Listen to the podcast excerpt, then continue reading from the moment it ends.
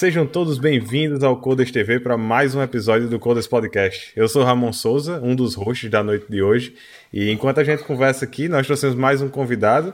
Da outra vez eu não falei, então dessa vez eu vou falar antes que Lamounier brigue comigo. Eu estou aqui mais uma vez com uma cervejinha, dessa vez uma Nortada, que é uma cerveja daqui do Porto mesmo. É, mas eu acho que é a primeira vez que eu tomo em casa, né? Não sei se vai ser diferente o gosto do barril ou não. Vamos ver aí durante o episódio. É, e seguindo. Comprou né, um barril, bicho? Porra. Não, porra, eu tomo em, em bar, né? Na, na rua aí. Ah, é, sim, desculpa. Geralmente é no Confundi. barril. Né? Eu adoraria comprar um barril, ter um espacinho na geladeira reservado. Aquelas geladeiras que na- ó, sai água, tá ligado? O cara botar de Ah. cerveja assim, deve ser É legal. mesmo. Essa é braba. deve ser legal. Essa. Bom, para bater um papo com a gente hoje, nós trouxemos o George Moura. Seja bem-vindo, George. Boa noite. Boa noite, pessoal. É um prazer estar aqui de novo, né? Porque eu já participei do, do Academy, já dei uma palestra aqui. E agora a gente tá aqui para conversar. O que me deixa bastante animado, porque eu gosto de fazer isso. Então, Olha aí. digamos que George é um cara que tem muita história. É, é um cara que é difícil, mas achamos alguém que é mais aleatório do que eu, né, Aquiles? É, É, e é difícil, viu, velho? É difícil porque Ramon tava no campeonato de ca caça-mariposa noturna. Slackline. A Skate. caça mariposa era no slackline, né? Era, slack- era em cima pulando. Então, parabéns, cara. Isso é, isso é um prêmio aí. pois é, eu fico muito orgulhoso.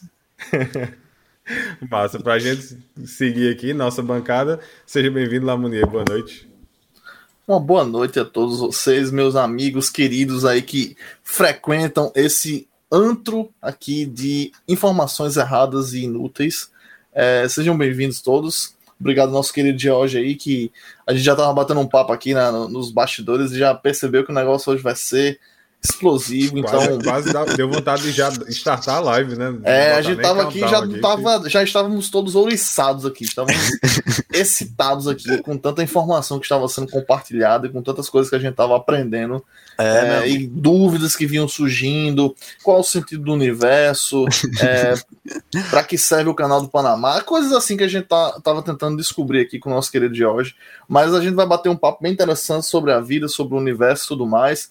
Queria mandar um abraço aí especial pro pessoal que já tá com a gente aí, já tá aparecendo a galera no chat. Nosso querido Ruzar, né, que já foi um, do nosso, um dos nossos convidados aqui. É, Morri, você nem viu, é um nome interessante, né? Ah, É. Lixi, o pessoal com muita, muita, muita consoante, pessoal. Muita consoante no nome de vocês, por favor. Ajuda a gente aí, que a gente tá, tem dificuldade de ler aqui. Daniel Lima, que também apareceu. É, eu queria pedir pro pessoal da, da, Comade- da, da Comebol que, por favor, ajude nós aí. Não fique marcando o jogo do Flamengo na terça-feira, não. Que prejudica aqui o canal, prejudica a gente também, o nosso, os hosts aqui que querem assistir o jogo. Então, é, né? Compartilha aí. Então, então, Desnecessário, né? é, Afinal de desnecessário. contas, poucas pessoas sabem, mas o objetivo do Cold ser às terças-feiras era para não, confront... não conflitar com o Exatamente. futebol. E digamos que tá dando errado. É, não- então ajuda aí, desmarca esse jogo na terça-feira, marca na quarta-feira aí. pra- É porque já acabou o Big Brother, então não tem mais pra que ficar concorrendo. É, ah, Estão me dizendo aqui que o nome é Jerry, de trás pra frente, então.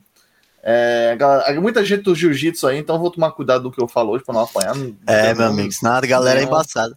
é, não tem nenhuma, nenhuma intenção de apanhar no meio da rua. É, então vamos manter aqui a ordem, o carinho e vamos manter o respeito nesse ambiente é, de. Enfim. é, não sei de quê. Mas vamos lá, né? Vamos para mais uma noite bacana aí. Vem com a gente, manda suas perguntas aí no chat, que hoje vai ser legal. O Daniel Lima já tá dizendo aqui que aprenda a correr, que já ajuda. Ah, meu amigo, penso que eu tô aqui, vai ser difícil. Deixa quieto.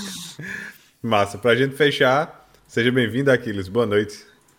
E aí, Coders? Boa noite, galera. Tamo- Estamos aí, mais um, mais um episódio. Estamos aí vencendo mais uma semana e estamos com aquela dificuldade, né? Da, da última semana que eu falei que o cachorro de, de Ramon ele tá, ainda tá passando a gente no Instagram. Ele ainda tá com mais seguidores que a gente no Instagram. Então, por favor, se você Cada tá vez mais. cada, Cada vez, mais, dá, de um dia para o outro, a gente ganhou dois seguidores. E o, e, e o Baby Alvin ganhou quantos, Ramon? 20, né? 20.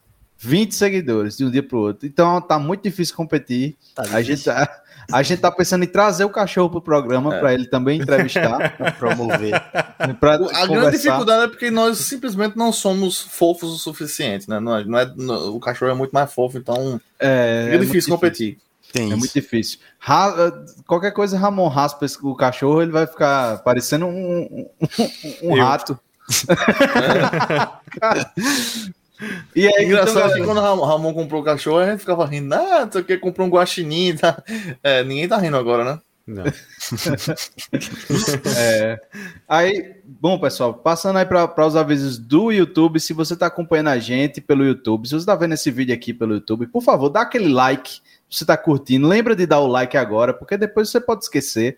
Se você não está gostando, se você não acompanha a gente, se você é aquele hater que gosta de estar atrás da gente, stalkeando e dando dislike, obrigado. Por favor, continue, continue comentando para trazer também. A gente precisa desses feedbacks assim para melhorar as coisas, né? Então, é, muito obrigado, George, por ter aceito aqui participar. E- você, e você já, já sabe mais ou menos como é, então é aí que a gente fica mais surpreso mesmo quando a pessoa aceita, que ela já viu. Mas estamos aí. Tem nem tudo pra ser desculpa, um- né? É, e É tem verdade. tudo ser um papo muito massa. A gente tava nos bastidores ali já se beliscando ali. Então, vamos embora que o papo é foda. Bora. Massa. Antes da gente começar, aqueles que começou os lembretes, eu vou terminar. Se você ainda não segue o nosso canal, segue aí que ajuda a gente. Se você estiver vendo no YouTube, deixa o joinha ou o dislike, né? Se você não gostar. É, se você está aqui assistindo a gente ao vivo na Twitch você ainda não sabe, a Twitch ela tem uma parceria com a Amazon Prime. Então, se você tem o Amazon Prime, você pode vincular o seu Amazon Prime com sua conta da Twitch e você pode se inscrever gratuitamente em um canal por mês, fazendo Prime Gaming. Se você não sabe disso, por acaso você tem o Amazon Prime, faz lá o vínculo, deixa o- o- a inscrição com a gente, que isso ajuda bastante para que a gente esteja aqui toda semana, correndo atrás, trazendo convidados e histórias legais para vocês. E acho que é isso, né? Também não vou me estender muito. Só mais um assistam, lembrete que às vezes assistam Invencível, né? Se você não tem É. Amazon Prime, já é uma boa só pra você assistir Invencível. Eu comecei a assistir, é bom mesmo. É, cara, é- essas, olha, essas, essas séries agora, só o que tem agora é série de herói escroto. Porque É. herói, herói bobo já cansou, tá? A galera já ficou saturada aí 10 anos de Marvel e tal. Então, um negócio agora é herói escroto. Que tanto que tem. né, Tem The Boys, né? Tem aí Invencível e agora tem agora O Legado essa, de Júpiter. o Legado de Júpiter. Já Então, assisti assim, também. Esse daí eu não vi, não. É da Netflix, mas Netflix. assista, assiste Invencível. tá? Netflix Vale a gente não pode falar não, que é, que é concorrente. É, é do, é do concorrente. Mas assim, você também pode assistir Sem Remorso, que é do Tom Clancy, lá pra você, que é um filme bosta, mas você pode se preparar pra sequência, que vai ser Rainbow Six. Então, né, Rainbow Six, ó, pra quem joga aí e tal. Enfim, botou um Ramon. Bom, acho que é isso, né? Sim, eu ia falar da comunidade. Então, se você chegou aqui agora e também não conhece, a gente está no processo aí tentando montar a nossa comunidade. Tem o link aí tanto no vídeo do YouTube como na nossa página aqui na Twitch. Então é só clicar lá. Na, na página da Twitch vai ter um link Discord. Você entra, nossa comunidade é no Discord. Então a ideia é a gente começar a movimentar, postar algumas vagas, até fazer comentários ao vivo durante o do, do episódio. E acho que é isso. É, Eventualmente essa página vai se movimentar, né? A gente é prometendo. eventualmente. É, é Um porque. dia, um Cara, dia ela vai andar. É foda, é coisa demais, pô. Em algum momento a gente vai é, focar nisso e, e- e tirar essa, esse item aí. Tá junto com o site lá em paralelo. É. Em algum momento vai sair. Mas é isso, vamos lá, vamos começar. É, sem mais enrolações para o nosso primeiro e único quadro, né? Hoje é George por George. Então, George, o palco é seu. Esse foi o melhor nome. Ah, meu amigo. Aqui é customizado, o quadro é Original, é, do freguês. Pensou exclusivamente pra É, É, você. realmente. É se from name. não se from name. Deves cansados. É isso aí. Bom, George, o palco é seu. Tá, você se apresentar, dizer quem é George, que, no que trabalha, onde, o que come, de que se, é, onde, onde mora, essas coisas. Pronto, não precisa dar um bom. endereço, não, mas tudo bem. É, conta um pouquinho da sua história pra É. gente. Aí vai ser difícil, mas eu Cara, vou não tentar. se restrinja, não se restrinja a tempo. Então Tá a gente tem aí duas horas só pra gente bater papo em cima disso. Basicamente o programa da gente é em cima disso. Eu pensava que eles é em cima de você. Aí é foda. Aí é. O cara Hoje joga é, né? futebol americano, Hoje mas é, né? três, três gols desses. Ah, não, só dois gols. Eu luto jiu-jitsu, mas peraí, pô. é Sim, vamos forte, lá, pô. vamos lá. Vai lá, vai lá. Enfim, pra quem não me conhece, meu nome é Jorge Moura. é, eu sou faz tudo. Eu atualmente trabalho como engenheiro de sistemas na Indra. É, eu também, enfim, eu tenho muitos hobbies diferentes. eu- a gente vai falar sobre todos eles aqui, eu tenho certeza. A gente estava conversando aqui antes de começar a live e a gente já passou por quase todos os meus hobbies. O pessoal já estava querendo engrenar uma conversa aqui. A gente fez, não, vamos esperar a live começar, aí a gente começa a falar. Mas enfim, além de, de trabalhar com, com desenvolvimento, né? Assim como todo mundo aqui, eu sou atleta, eu pratico futebol americano, jogo no Spectros aqui de João Pessoa. É, eu pratico musculação também, levei a sério isso durante um tempo e hoje em dia continuo levando. Também sou atleta de jiu-jitsu faz mais de 10 anos, né? É, o que mais que eu posso falar sobre mim? Ah, eu gosto muito de assistir anime, eu gosto muito de jogar, já fiz cosplay, sou dançarino, enfim. se eu for tentar lembrar, talvez eu esqueça de alguma coisa. Quando a gente for conversando, a gente vai passando Caramba, pelos será, será que ele é o cabeção? Tô, tô com essa dúvida na cabeça. Não, Não, cara, o Cabeção cara, já não. foi o irmão dele. Já. Essa história é muito boa. Pra quem, Eu não sei pra se quem não sabe, assistindo a live, o Cabeção é o, mas, é o mascote, É o do, mascote do, do, Spectros. do Spectros, que é o campeão do Nordeste, é campeão nacional. como é? Nacional. Bicampeão nacional. Duas Bicampeão vezes. nacional. Eu devia estar com a camisa de bicampeão nacional. O problema é que eu não achei ali no meu guarda-roupa. Tá vendo só? Você é vacilão, velho. Foi Cara, rápido, cara. Foi, foi muito engraçado quando, quando o Guilherme veio falar comigo, pô. Vestido de cabeção. Eu disse, e aí? Eu, caralho, eu conheço o cabeção da onde, velho? E eu, eu, Eu queria- a- aquela voz, eu, caralho, eu conheço essa voz de algum lugar. Aí o bicho levantou assim. Essa história foi muito engraçada, porque foi um jogo que teve aqui em João Pessoa e por algum motivo o cabeção original, que inclusive é um excelente cabeção, ele é tido como um dos melhores mascotes do Brasil. Quem já assistiu É. o jogo do Spectros presencialmente sabe. O cara é fantástico mesmo. E aí, por algum motivo, não sei se porque estava doente, não sei se porque estava fora, ele não, não pôde ser o cabeção. E aí, a organização ali da, do Esquadrão Fantasma, ali, que é o grupo de cheerleaders, começou a tentar procurar assim, um substituto para o cabeção naquele jogo. E por algum motivo, acharam que Guilherme seria um bom substituto. Guilherme é meu irmão. É, e Guilherme, enfim, Guilherme é super animado, ele gosta do Specs, ele aceitou, porque ele não, não recusa nada. Só que no dia acabou que ele estava doente também. E ele foi seu cabeção ainda assim. E Guilherme não sabe dançar, enquanto o cabeção original é um exímio dançarino, ele anima a plateia e tal. Então foi uma história super engraçada. Guilherme foi um cabeção, todo mundo odiou o Guilherme como cabeção. O pessoal falou: Nossa, mas o cabeção tá, tá aleijado hoje, o que aconteceu com o cabeção? Ele tá doente. Mas, não, Mas pra era- ele foi ótimo, né? porque- Não, pra ele, eu não sei se foi ótimo, porque ele disse que aquela roupa era quente, que só ele tava doente. Então, Cara, imagina não sei se foi uma experiência doente muito boa. em João Pessoa, de 3 horas da tarde, num sol, É, naquele sol, todo vestido de, de um boneco. Um boneco com uma uma bola sensação. enorme na cabeça, né? Que é o cabeção é por causa disso. Deve ser uma sensação É, não que tão bicho é legal. aquele? que Agora, agora eu não tô lembrando que bicho é aquele. É um. É um... É um espectro, pô. É. É um Não, espectro. espectro, é porque é aquele negócio, né? É, é qualquer coisa. Porque espectro não tem definição nenhuma.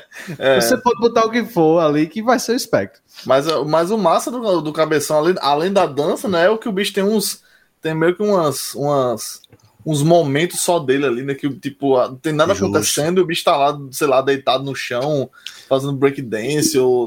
Exatamente. rolando, Não, se você for assistir, por exemplo, NFL ou qualquer campeonato lá de fora, você vai ver que os mascotes eles têm mesmo essa postura, assim. Eles ficam, durante o jogo, eles ficam chamando a atenção da plateia ou tentando animar alguém. E o cabeção faz a mesma coisa. O cara é gringo, Cara, é pô, muito, ele é sabe muito fazer. bom nisso. Ele é muito bom nisso. Mas, mas assim, deixa eu. A gente vai falar muito aqui de hobbies e tal. Mas eu queria começar um pouco sobre a tua carreira, né? Tipo, Show. onde foi que. O que que te levou pra TI? Como começou? Como terminou? Como, como, como tá indo? Terminou é foda. Conta pra gente aí um pouco como, como, como, como surgiu aí teu interesse na área e tal. Beleza, acho que surgiu lá no ensino médio mesmo. É, não faz tanto tempo assim que eu concluí. Eu, meu, eu concluí o ensino médio em 2012. Então não faz tanto tempo assim. Bebê, mas céu. A propósito, eu tenho 25 anos completos esse ano. É, eu, no ensino médio, no começo do ensino médio ali, eu queria fazer direito, porque a minha família tem um histórico de, de algumas pessoas que fizeram direito e tal, e eu não sabia muito bem o que eu queria, eu tinha essa ideia. Só que no terceiro ano, no momento de se inscrever ali no SISU e tal, eu fiz, cara, eu sempre fui uma, uma pessoa que gostava muito de, de jogar e por causa disso eu acabei me interessando na época em que eu jogava com mais frequência por algumas coisas relacionadas a desenvolvimento, games e esse tipo de coisa. Então sempre foi uma área que me atraiu muito e durante o ensino médio eu fui vendo ali que, cara, não, não sei se, se eu ia gostar de ficar né, estudando humanas e tal. E aí, no momento de me inscrever ali no SISU, eu decidi fazer computação. E hoje eu vejo que foi uma das melhores decisões que eu tomei. Eu fiz o curso de engenharia de computação aqui na Universidade Federal da Paraíba. É, e foi fazendo o curso em que eu realmente, realmente comecei a gostar de, de, programar, desde o primeiro período ali, onde eu comecei a pagar as primeiras casas de programação, eu vi assim, cara, é isso que eu quero fazer. E a minha carreira em computação, eu acho que começou realmente aí ainda dentro da universidade, eu estagiei algumas vezes. As primeiras foram dentro de laboratórios próprios da UFPB. É, eu peguei algumas bolsas no LaVideo, não sei se vocês conhecem, é um laboratório de vídeo digital da UFB. É, e aí, essas bolsas que eu peguei, esses primeiros estágios, foram meu, meus primeiros contatos ali com, com programação é, mais prática, né?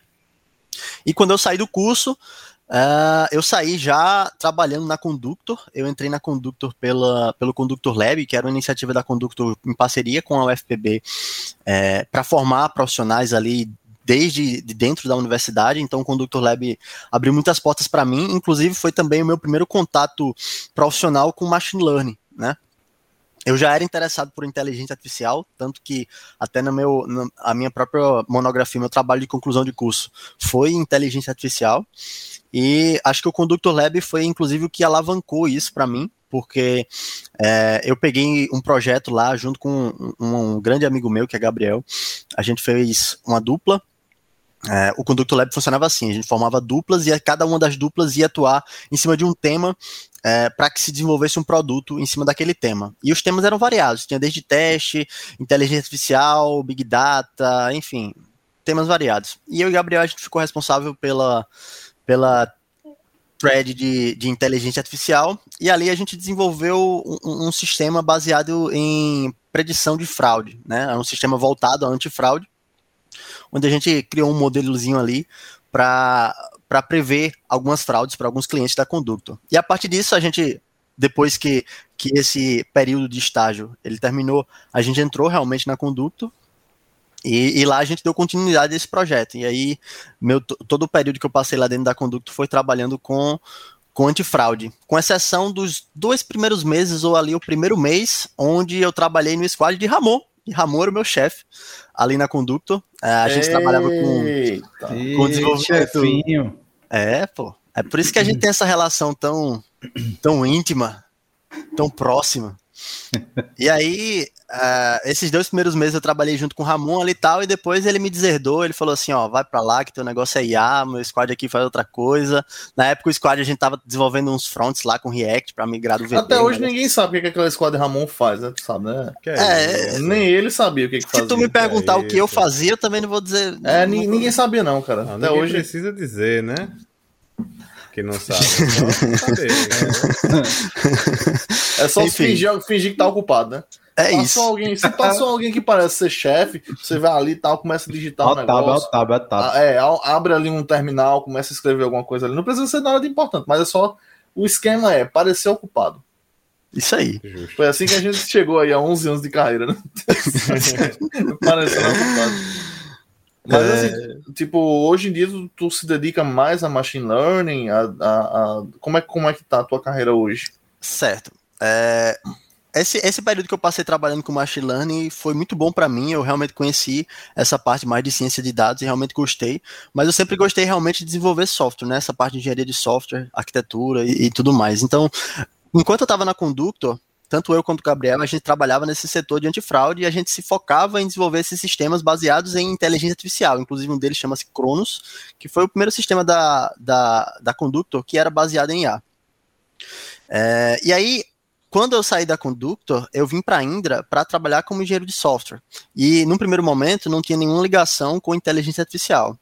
Com o passar do tempo, é, foi surgindo interesse dentro da empresa de, de começar a desenvolver produtos baseados nessa nesse tipo de tecnologia. E, e, foi quando eu voltei a ter contato com IA já dentro da Indra. Na Indra formou-se uma célula de estudo de inteligência artificial, onde a gente é, montou um grupo para poder encabeçar alguns projetos que precisavam desse tipo de abordagem, e, e aí, por eu já ter tido essa experiência baseada em inteligência artificial na Conductor, eu comecei a liderar essa célula de inteligência artificial aqui na Indra, e hoje em dia eu sou líder, a gente, um dos, né, não tem só eu, mas eu sou um, uma das pessoas que encabeça essa célula, e o contato que eu tenho com IA hoje em dia é esse, mas tipo assim, eu, eu trabalho como engenheiro de software, então eu desenvolvo é, sem sem contato com inteligência artificial, mas paralelamente a isso eu encabeço essa célula aqui dentro da Indra. Então o meu contato com IA, na, no meu momento de carreira atual, é basicamente esse. Eu não sou um data scientist. Na condutora mais. Entendi, mas depois, depois da, daqui a gente vai conversar, viu? Manda. Manda, vou, manda, manda, manda o WhatsApp aí. Ele já tá, cara já tá manda, manda nudes aí pra é, mim. A gente, ele a gente tá vai- falando naquele, naquele, naquelas perguntas de recrutador. Tá achando estranho, agora eu entendi. É, Tá de olho, vou. tá de olho no Tá bônus de da olho. Depois, depois eu tô, tô, tô de olho nesse corpo aí. Depois, depois Quando, a gente quando eu conversa. falei que eu, que eu codava em .NET, ele ficou todo oriçado. É, já fiquei É. aqui, já, né? Vai, Aquiles. Mas e aí, cara, é, um- a gente, embora, embora futebol seja bad vibes, a gente, eu pelo menos, evite. Não, mas é futebol, né? Não, fala Ninguém falou futebol. que futebol americano é bad vibes. né? É. É também, é, normal. tudo, é tudo bad vibes. Mas aí eu tenho, tenho uma pergunta interessante. Primeiro, como, como é que tu entrou nessa de, de, de futebol americano? Porque não é uma coisa tão comum aqui no Brasil, né? É uma coisa que até ultimamente tem, tem crescido um pouco, mas não é uma parada tão comum. E, tipo, eu tava até conversando com, com uns amigos sobre essa parada de, de Scrum, não sei o que, que tem muita coisa que é do que é do futebol em geral, do rugby, por exemplo, o Scrum. Mas, tipo, o que é que, o que, é que tu traz disso para o teu dia a dia, tá ligado? Isso te, te ajuda, te atrapalha em TI? Vamos pegar essa linha aí. Entendi, entendi. Então, a- a- eu não falaria especificamente do futebol americano, mas eu falaria de atividades físicas de maneira geral. Eu gosto muito de praticar atividades físicas e as três principais que eu pratico são futebol americano, jiu-jitsu e musculação. Eu estabeleço uma ordem de prioridade dessas atividades baseada em, em qual período eu me encontro. Se a gente está em temporada, né, na temporada da BFA, é, a minha prioridade sempre é o futebol americano. Né? Quando a gente está em off-season, como é o caso agora, justamente por causa da pandemia, não tá tendo campeonato e tal, então eu mantenho ali as minhas prioridades em treino de musculação e, e de jiu-jitsu. Mas eu acho que a atividade física, de maneira geral, ela me ajuda a trabalhar com TI, porque, na verdade, a atividade física vai te ajudar para fazer qualquer coisa, né? Você vai se sentir melhor, você vai ficar mais motivado, você vai ficar mais feliz, libera endorfina e tal. Então, eu acho muito bom, por exemplo, às vezes eu acordo, começo meu expediente de manhã, e aí, eventualmente, eu tenho algum problema, tá? algum bug que eu tenho que resolver, alguma coisa que tá empacando. E aí, quando chega na hora do almoço, eu como, vou malhar, malho na hora do almoço e volto, e eu já volto com outra cabeça. Né? A atividade física ela me ajuda muito nesse sentido, de, de me ajudar no meu dia a dia mesmo como programador, de estar ali sempre, enfim, refrescando a cabeça e nunca estar muito focado numa coisa sem poder sair. E às vezes você tem até um insight. Acontece muito, eu tô malhando, aí eu tenho um insight, pô, se eu fizer isso no código vai ajudar. Aí eu volto para casa, faço e dá certo. Então, acho que a atividade física, de maneira geral, me ajuda no meu dia a dia como programador, como engenheiro.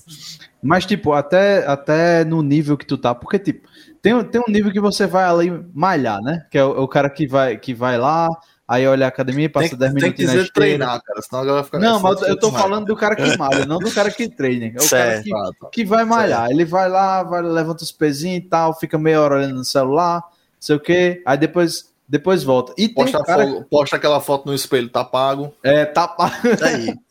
que não, depois a gente entra nesse, nesses negócios assim, porque Tá bom. é muito bizarro. Você vai pra uma, pra uma, pra uma academia e leva o celular pra ficar. Bom, Tirando foto.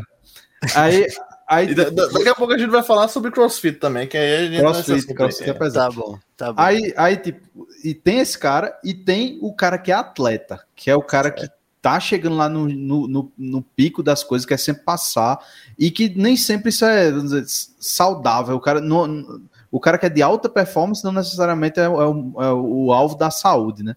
Aí, tipo, isso, isso ajuda, e, isso, tu acha que isso muda alguma coisa na, na tua cabeça, no, no dia a dia e tal? Na verdade, assim, primeiro comentando a respeito de alta performance, alta performance e saúde não combinam. Isso em qualquer esporte. Quando se fala de alta performance, você não está mais visando saúde, certo? Na verdade, é meio que o contrário. Você tem que, tipo assim, a saúde, ela Ela é o combustível da alta performance. É, tipo assim, quando você treina, faz exercício e tal, você meio que. O objetivo final é a saúde. E, e com alta performance é o contrário. A saúde Perfeito. é para ajudar a performance. Né? E isso também se encaixa dentro do contexto de que, como eu pratico três modalidades diferentes, principalmente, né? Futebol americano, jiu-jitsu e musculação, não tem como eu levar alta performance para essas três. É, eu também não sou o MacGyver. É, eu preciso escolher uma para poder me dedicar e, e trazer isso para alta performance. É como eu falei, depende muito de temporada. Se a gente tiver durante o campeonato de, de futebol americano, a, a minha dedicação vai ser priorizada para o futebol americano, para jogar no espectro. Se a gente tiver em off-season, eu tendo a, a levar a musculação como alta performance. Então, aquilo que você perguntou a respeito de se me ajuda ou não essa questão de alta performance, é, varia muito da época, como eu estou falando. Se eu tiver, por exemplo, agora na pandemia, eu não estou levando nada como alta performance, sabe? Tipo, desde que a pandemia começou, é, eu tenho malhado só para manter aquela prática ali, eu tenho antes é, quando a gente, enfim, quando a gente não estava em momentos de pico, eu até estava dando uns treinos de jiu-jitsu e tal, mas durante a pandemia eu não tenho levado nada como alta performance. Quando eu estou levando alguma coisa como alta performance, seja musculação, que de tempos em tempos eu, eu dou um foco maior, ou seja futebol americano, aí eu preciso escolher melhor os meus horários. Por exemplo, agora durante a pandemia, eu malho durante o meu intervalo de almoço, o que me ajuda, me refresca a cabeça ali e tal, é um negócio que eu volto um pouco mais focado. Mas se eu tivesse num período onde eu precisasse me dedicar um pouco mais à musculação, como já aconteceu, como eu já quis competir, inclusive, em campeonato de fisiculturismo. Ano passado eu tava com essa meta, né? Antes de. Caramba. Um pouco antes ali de, de começar a pandemia, eu tava com o objetivo de, no, do meio pro final do ano, subir num palco para competir categoria Men's Physique. Então, todo, ali. Todo besuntado de óleo. Todo besuntado de óleo. E aí, nessa época aí, aí eu tava levando, às vezes eu malhava duas vezes por dia. É, a alimentação também é um negócio que, que é bem difícil. Inclusive, eu acho que a alimentação é mais difícil do que, do que o treino propriamente dito. É, então, quando eu estava trabalhando presencialmente, por exemplo, levando marmita e tal, esse tipo de coisa.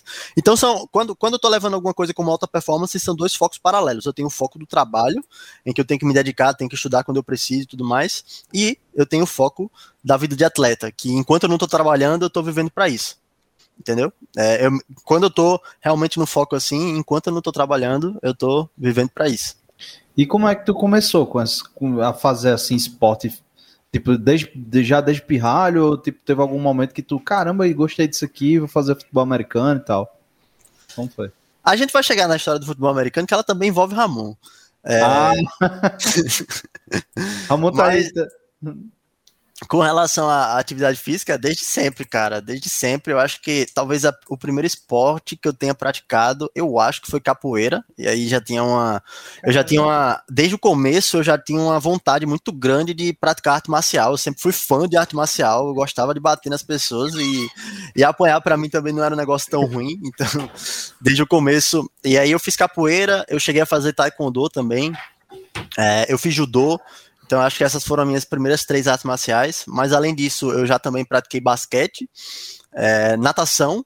Então, durante a minha infância ali, eu passei, né, por alguns esportes, mas realmente o primeiro esporte que eu cheguei e que eu realmente fiz, não, é aqui que eu quero ficar é aqui que eu quero continuar, foi o jiu-jitsu. Né? O jiu-jitsu é, eu comecei a praticar quando eu tinha ali 14 anos, é, hoje eu tenho 25, tudo bem que nesse tempo eu dei várias pausas, né? Eu passei muito tempo sem praticar o jiu-jitsu por motivos, especialmente na época da faculdade, e ali quando estava no começo da minha carreira, onde eu precisava realmente me dedicar para aprender as coisas e, enfim, focar nisso.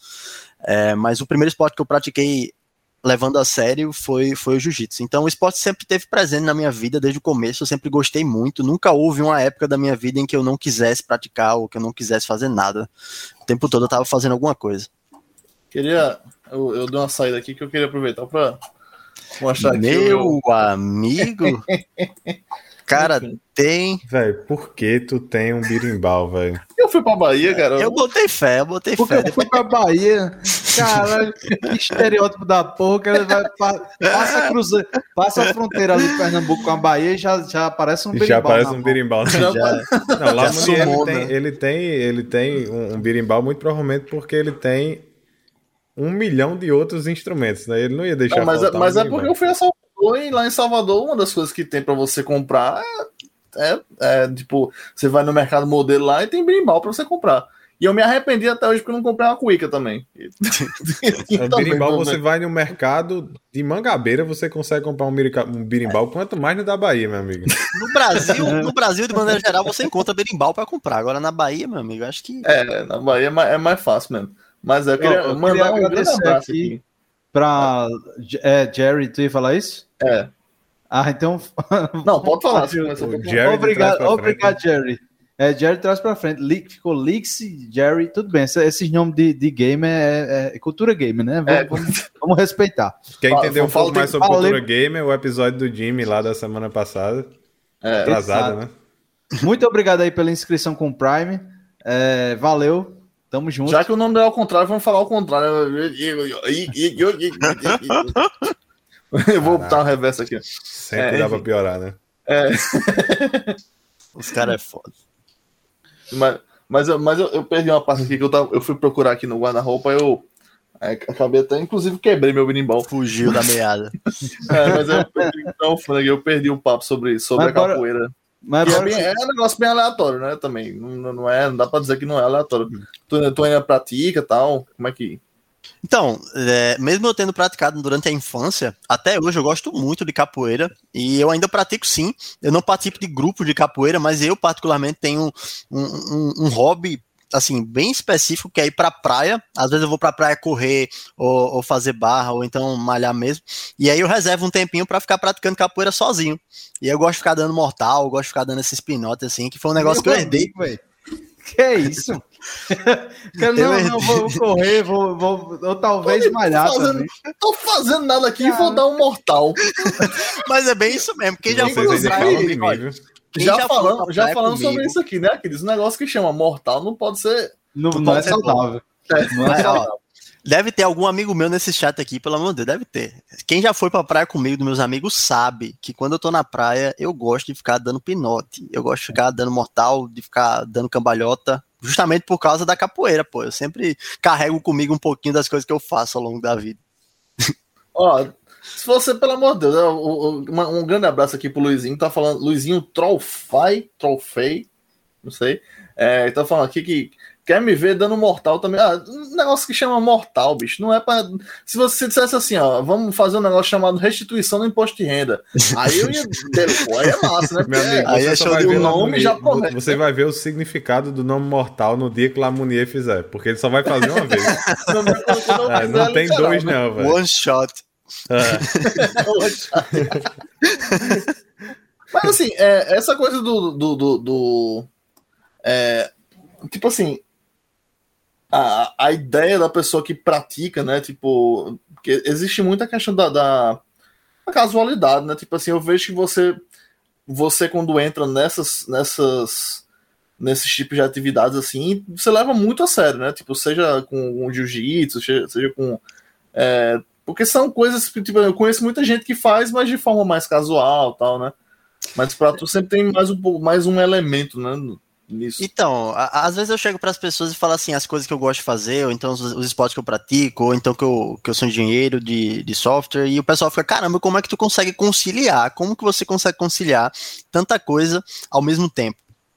É, e a verdade é assim, não é ao mesmo tempo, essa é a grande questão, não tem como ser ao mesmo tempo, certo? A prioridade para mim sempre vai ser, em primeiro lugar, o trabalho, né, a minha carreira, as coisas que eu preciso fazer para me tornar um profissional melhor. Em segundo lugar, eu sempre vou ter um foco principal, seja ele o futebol americano no momento, seja ele o Spectros. Assim, uma coisa que eu sempre estou fazendo, e aí é realmente uma coisa que eu nunca paro, é de malhar. Malhar para mim é sagrado, assim, se eu ficar sem malhar, meu psicológico fica abalado. Mas eu sempre estou levando alguma coisa com um pouco mais de seriedade. E acho que o que pega para mim também é o fato de eu não desistir das coisas que eu começo a fazer e que eu realmente quero fazer. O jiu-jitsu, por exemplo, foi um negócio que eu gostei tanto que eu fiz, tá, por mais que em determinados momentos da minha vida eu tenha que parar para focar em outra coisa, eu não vou desistir de fazer isso aqui, porque é uma coisa que eu realmente gosto. Eu gosto de fazer. E com Tava as outras coisas. aula, né? Numa época dessa também. Sim, eu tinha. De, de eu- defesa. Justo, eu, eu tive um projeto social, esse projeto ele deve ter durado uns seis meses ou um pouco menos, um negócio assim.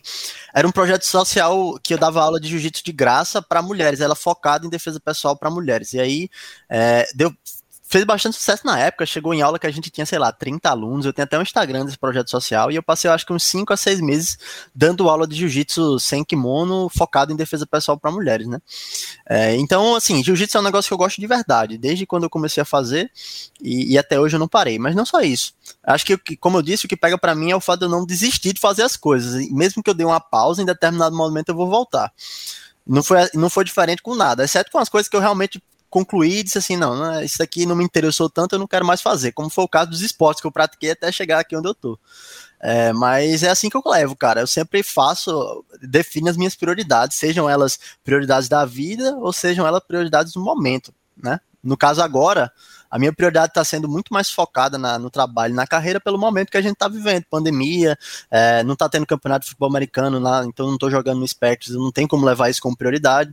É, o jiu-jitsu, pelo mesmo motivo da pandemia, eu também não estou tanto levando com tanta prioridade assim, justamente porque é, são treinos de contato, e aí tem toda essa questão da pandemia, então já faz até um, bastante tempo que eu não vou treinar.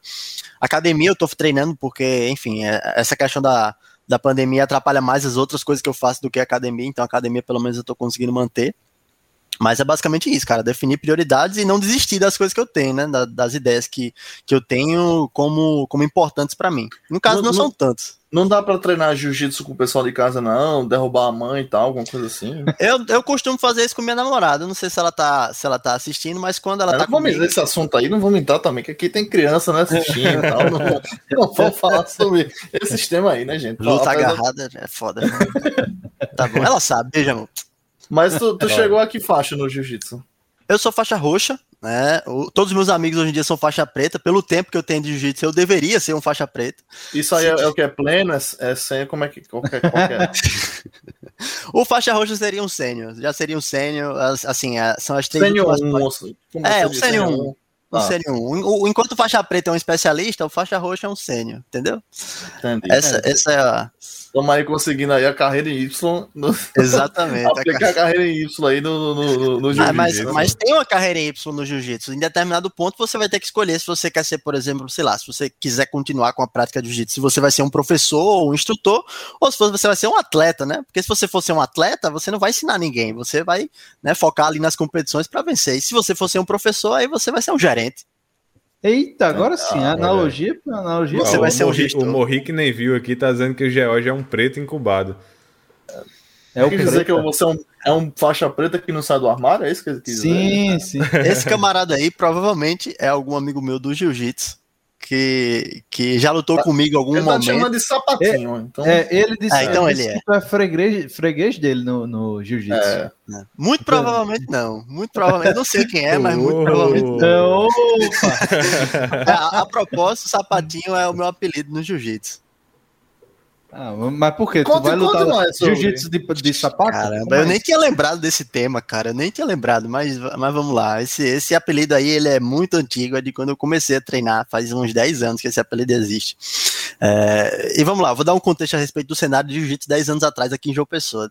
Eu participava de uma equipe, né? O jiu-jitsu é organizado por equipes, quando tem campeonatos, os atletas são inscritos nessas equipes, e aí no final tem até a contabilização de pontos a respeito de qual equipe venceu mais lutas, esse tipo de coisa. Então o jiu-jitsu tem equipes, como se fossem times mesmo, time de futebol. E na nossa equipe, é, existia um atleta que, inclusive, não faz mais parte hoje em dia, mas até pouquíssimo tempo atrás fazia parte do UFC, chamado Antônio Cara de Sapato. Certo? Ele venceu o TUF Brasil. É, uhum. e, esse, e esse camarada era daqui de uma pessoa. Ele era daqui, uhum. inclusive era da. Grande da minha cara de sapato. Pra, ter esse, pra ter esse apelido, eu acho é. que o cara deve ter apanhado demais. O cara, cara de sapato. É, desculpa aí, por favor, não, não bata em mim se você me Não, mas o pior é que é porque o rosto dele é meio quadrado, né? assim. Hã? Ah, tá. Ele foi do time do Belfort, né? Eu, foi, isso mesmo. Eu não lembro, faz, faz tempo esse TUF aí, mas eu acho que ele era do time de Belfort, sim. E ele venceu esse TUF, e aí, depois de ele ter vencido, ele entrou no UFC e tudo mais. Mas na época ele ainda era aqui de, da nossa equipe e tal. Eu até cheguei a conhecer ele em algumas, alguns eventos que tiveram, porque por mais que ele fosse da nossa equipe, mas ele não morava mais aqui em João Pessoa nessa época. Mas enfim, como todo mundo conhecia ele, ele fazia parte ali da equipe. Quando eu entrei, eles me acharam fisicamente parecido, mas até então, até então isso não definiu o apelido.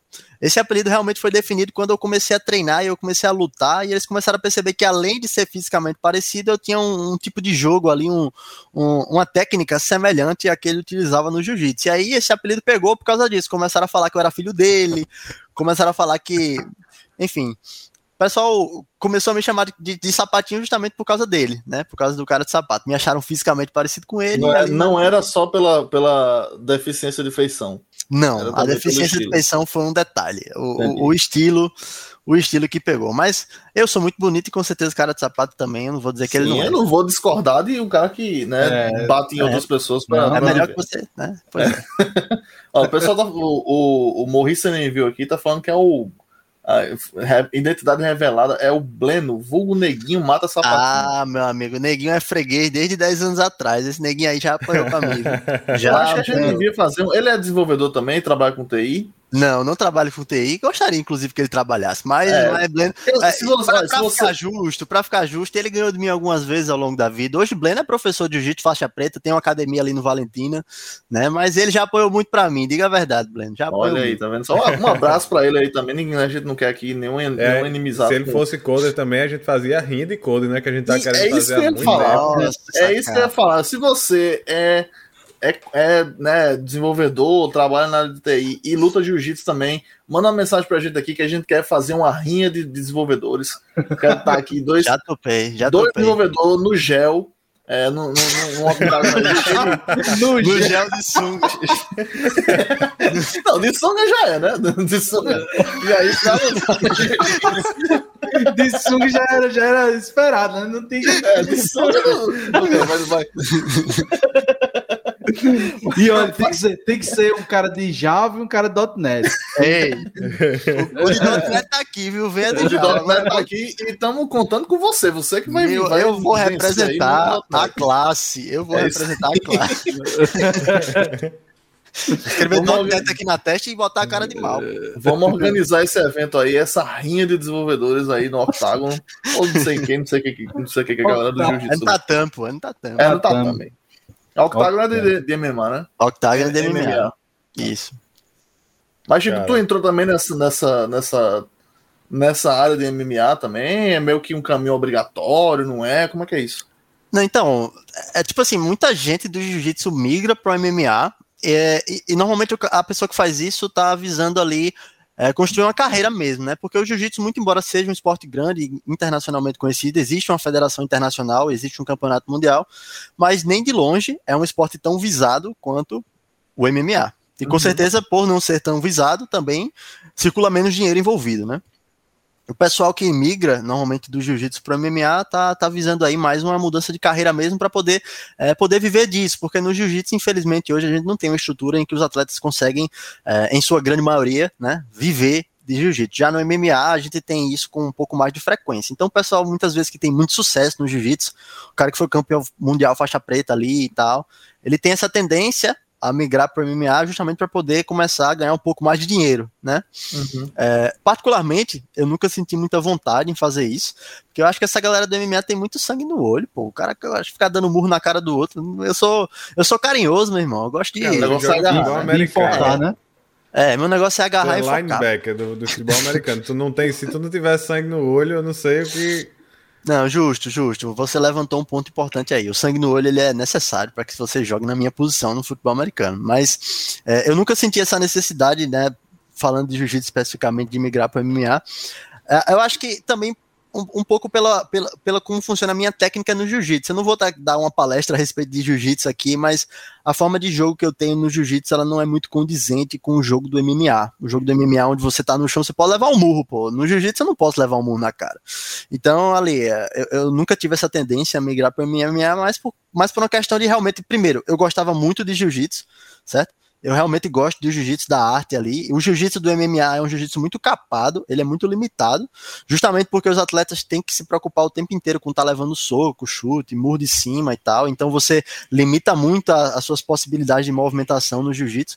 E quando você vai ver uma luta de jiu-jitsu especificamente e uma luta de MMA, você fica abismado com a diferença de nível de luta de chão entre uma arte e outra. Então, por gostar muito de jiu-jitsu e também por a minha técnica no jiu-jitsu ser uma técnica mais voltada a essa pluralidade de ideias no chão, eu nunca senti a necessidade de ir pro MMA. Mas o que supriu essa minha vontade de ter sangue no olho foi justamente o futebol americano. No futebol americano, inclusive, eu acho que você tem que ter mais sangue no olho do que um atleta de MMA.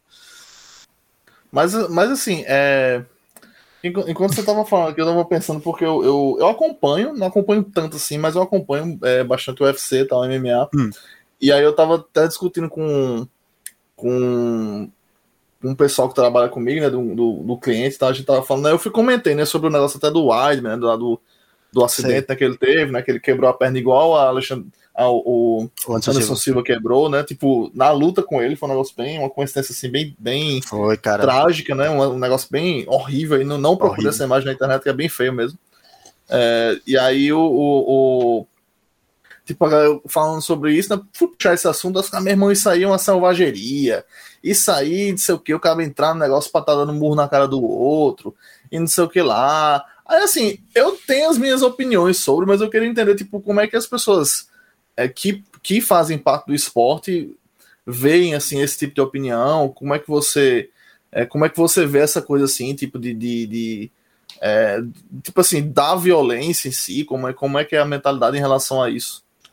Eu acho que não só de MMA, mas sim todo esporte que envolva algum tipo de violência, né? O futebol uhum. americano, exemplo, o rugby, outras artes marciais também.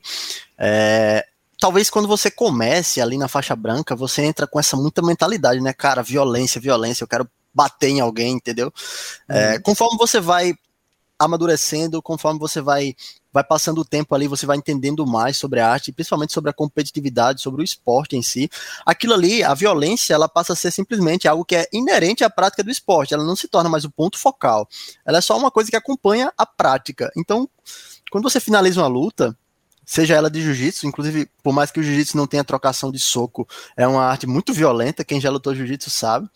É, às vezes ali até a, a, emoção pode subir, você pode ficar pessoalmente com raiva da pessoa, mas isso se torna algo inerente. Então acaba a luta ali, aperta a mão, dá um abraço como se nada, porque é, a violência ela passa a ser algo que, que não é mais o ponto focal, não é por isso que você está fazendo, você está fazendo beleza, você gosta daquilo ali, você gosta da violência e tudo mais, mas aquilo não te sobe mais o ego como se fosse uma coisa que, oh meu Deus, eu sou o homem mais violento do mundo, então isso aqui é muito brutal. Não, faz, simplesmente faz parte. É uma coisa que, que é inerente à, à arte marcial, assim como correr é inerente ao futebol, entendeu? Tipo, não tem um foco tão grande assim na violência em si. A gente nem leva isso em, tanto em consideração enquanto é, atleta. Eu não sei se dá para dizer que que é menos violento, mas assim, quando quem tá de fora muitas vezes tem uma impressão de que é muito mais violento do que realmente é. Também né? tem isso. Quando Também você tá de fora, você tá vendo pancadaria, você tá vendo. Mas quem tá dentro tá pensando em técnica, tá pensando em estratégia, uhum. tá pensando em, outra, em, em, tantas outras coisas que no final você não tá tão preocupado com pancadaria, você tá pensando em outras coisas. É como o Jorge falou, a pancadaria é o resultado daquilo, mas é tantas outras coisas no meio do caminho que... Com certeza. É, justamente. Enquanto você está dentro de uma luta, enquanto você está dentro de uma partida, fazendo um paralelo entre arte marcial e futebol americano, é, você não está pensando na dramatização da pancada, você não está pensando em, em, como aquilo é impactante, você está pensando na técnica, em como eu vou executar isso daqui, como eu vou executar essa imobilização, essa finalização, como eu vou executar esse teco, no caso do futebol americano, como eu vou executar. Não, oh meu Deus, que teco violento é esse que eu vou dar, ou então que finalização. É, mas assim, ao mesmo tempo você também não. É, como é que eu posso dizer? Também não, não tem, não tem a, a, a coisa assim, tipo, você também não, não. Como é que eu posso colocar? Tipo assim, não se. Você também não, não tem a preocupação do que, que isso pode causar no, no na outra pessoa. Né? Tipo assim, você está preocupado em, em, é, em ser, ser leal, né? aplicar o golpe da forma da melhor forma que você treinou para isso, mas Tipo, isso, isso tem uma consequência direta, né? Digamos assim. Com certeza. Eu, assim, você, no momento em que você está praticando ali, no momento da competição, você não está especificamente preocupado em qual vai ser a consequência, mas se a consequência acontecer, é uma fatalidade e a gente fica triste igual. Tanto que, por exemplo, quando alguém se machuca num jogo de futebol americano, todo mundo se abaixa em respeito e tal, porque a gente sabe, a gente está ali para praticar o esporte, independente uhum. de qual seja. As pessoas vão eventualmente se machucar, se machucar, justamente por se tratar de um esporte violento, mas não é o que a gente quer tanto porque a gente não quer que ela se machuque, quanto porque a gente não quer se machucar. Então, assim, por mais que a violência exista, uh, o objetivo nunca é machucar o oponente. A gente sempre quer colocar em prática o que a gente treinou, colocar em prática as técnicas que a gente treinou, mas o objetivo jamais é incapacitar ele de alguma forma ou deixar ele lesionado para, às vezes até para o resto da vida, como acontece muitas vezes no futebol americano, por exemplo. É, então a gente, assim, a gente não tem essa, esse sadismo de entrar e dizer assim, cara, agora eu vou matar alguém e tal. Não é mas assim tu, tu, tu nunca levou o braço de ninguém para casa?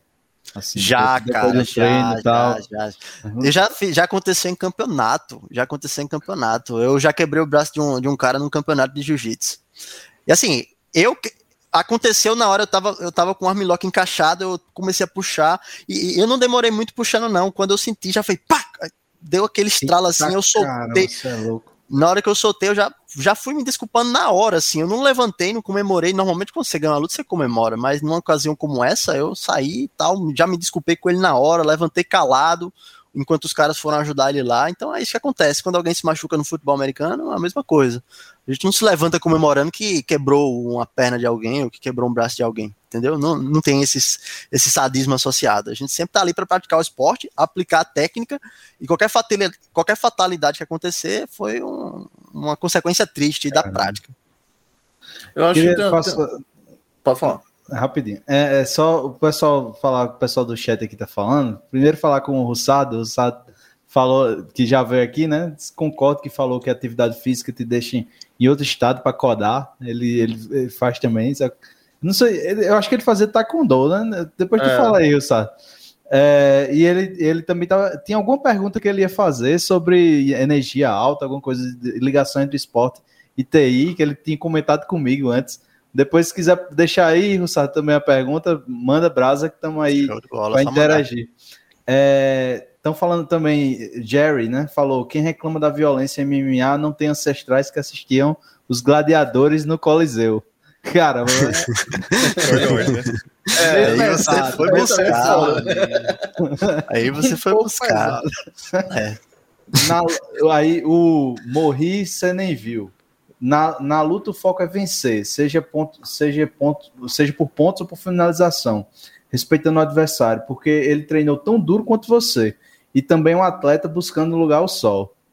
Deve Justa. ser complicado, né? O cara falou não... tudo, cara. Falou tudo. E assim, para um atleta se machucar, cara, é é o uhum. fim da picada. O cara que se machuca, você pode ver, assim, por exemplo, digamos que você vive do, do esporte, você é um atleta da NFL, você enfim, se machuca, passa seis meses sem poder jogar. Imagina, independente da circunstância, você se machucar e passar seis meses sem poder programar, seis meses sem poder exercer o seu ofício. É um problema, cara. E, isso para atletas, eu tô falando assim, para atletas que já são consolidados, a galera da NFL e tal. Imagina para os que estão tentando se consolidar né? Os caras que treinam ali diariamente, isso no jiu-jitsu é muito comum. Eu, eu acho assim, no, no, esporte é uma coisa muito complicada, porque, tipo, é, uma lesão pode acabar com as suas chances, né? Pensa, a, gente, a gente pensa muito nessa. nessa é, beleza, a gente pode, pode não ter muito esse cenário aqui no Brasil, né? Que é um. É, não é um. Infelizmente, a gente não tem dinheiro rolando né, de tanta forma. De, né, de, não tem tanto dinheiro assim, né? Deve ter, tá uma galera que ganha dinheiro com isso, mas não é tanto como uhum. é no UFC, uhum. como é no, na, NFL, tá, alguma coisa assim. Mas, tipo assim, você tem que pensar que essa galera, tipo, sei lá, uma lesão pode ser a diferença entre uma carreira que vai, sei lá, vai fazer a vida do cara, vai dar sustento para a família dele inteira.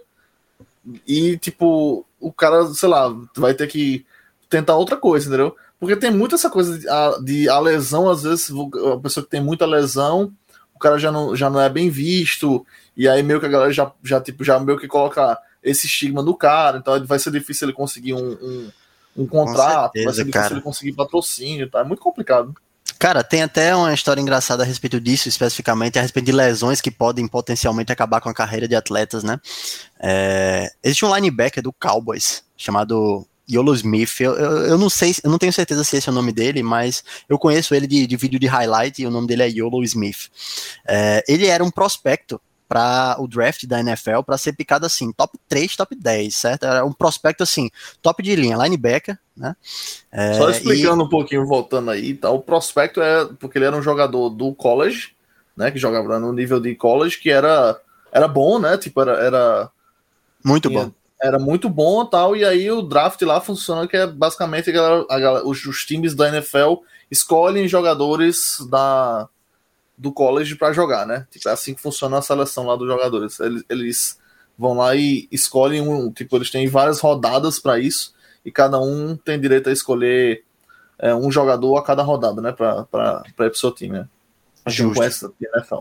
Não só da NFL, na verdade, eu acho que do basquete também é assim. É, Todo isso. o sistema é. de, de esportes profissionais lá nos Estados Unidos é baseado em draft de, de college. Então, o college é a universidade, os atletas que se destacam ali na universidade, eles são os prospectos do draft, que o, o draft é o evento onde os times das ligas profissionais, independente de qual esporte seja, vão selecionar dentro daquele pool de, de, de prospectos quais é, jogadores vão, vão incorporar o roster do, do time. É, e no caso dos drafts, isso é feito desde o pior time para o primeiro. Então, tipo assim, o pior time em desempenho na liga do ano passado vai ter a primeira chance de escolha do prospecto do college naquele draft. E aí, de maneira decrescente, isso vai acontecendo. Em tese, e, o, pior, o pior time escolhe o melhor jogador. Perfeito. É. E no caso, nesse caso específico do, do Yolo Smith, é, ele era um, um grande prospecto linebacker da NFL.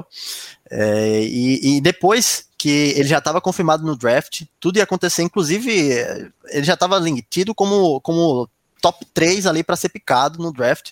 Ele foi jogar um jogo do college que não valia mais nada. Tipo assim, uh, ele já não precisava mais jogar aquilo, por mais que a universidade ainda precisasse daquele jogo, mas ele não precisava jogar. Ele poderia simplesmente escolher não jogar e colocar outra pessoa no lugar dele lá para se é, preservar para o combine, né? Aquele combine onde eles iam medir ali a para quem não sabe, o combine é um, um, um, algumas provas que, que os atletas fazem para poder tirar algumas marcações de tempo, né? Tempo de corrida de 40 jardas, para poder ver algumas estatísticas dos atletas para ficar mais fácil que os times possam escolher é, quem vai ser picado. Mas antes mesmo do combine, ele já estava ali como prospecto para ser picado top 3.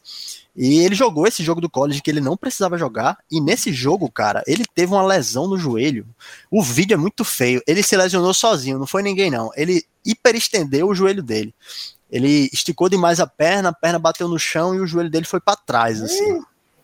E cara, veja bem, essa lesão por si só já deixaria qualquer pessoa triste. Eu não tô falando de atleta, não. Se você fosse um programador e levasse essa lesão, no mínimo triste você ia ficar. Mas na circunstância dele ali, cara, essa lesão que ele teve foi uma lesão, sei lá, uma semana antes do combine da NFL. Uma semana antes do combine. Ele aquela lesão ali poderia acabar com a carreira dele. Ele poderia não ser picado por nenhum time da NFL e continuar, enfim, tendo a vida que ele tinha antes, entendeu? Por causa de uma lesão. Então, para um atleta, sofrer uma lesão, independente do contexto, é o fim da picada. É, eu tive sorte durante a minha vida, não, não tive tantas lesões assim. As lesões que eu tive foram em decorrência do jiu-jitsu mesmo.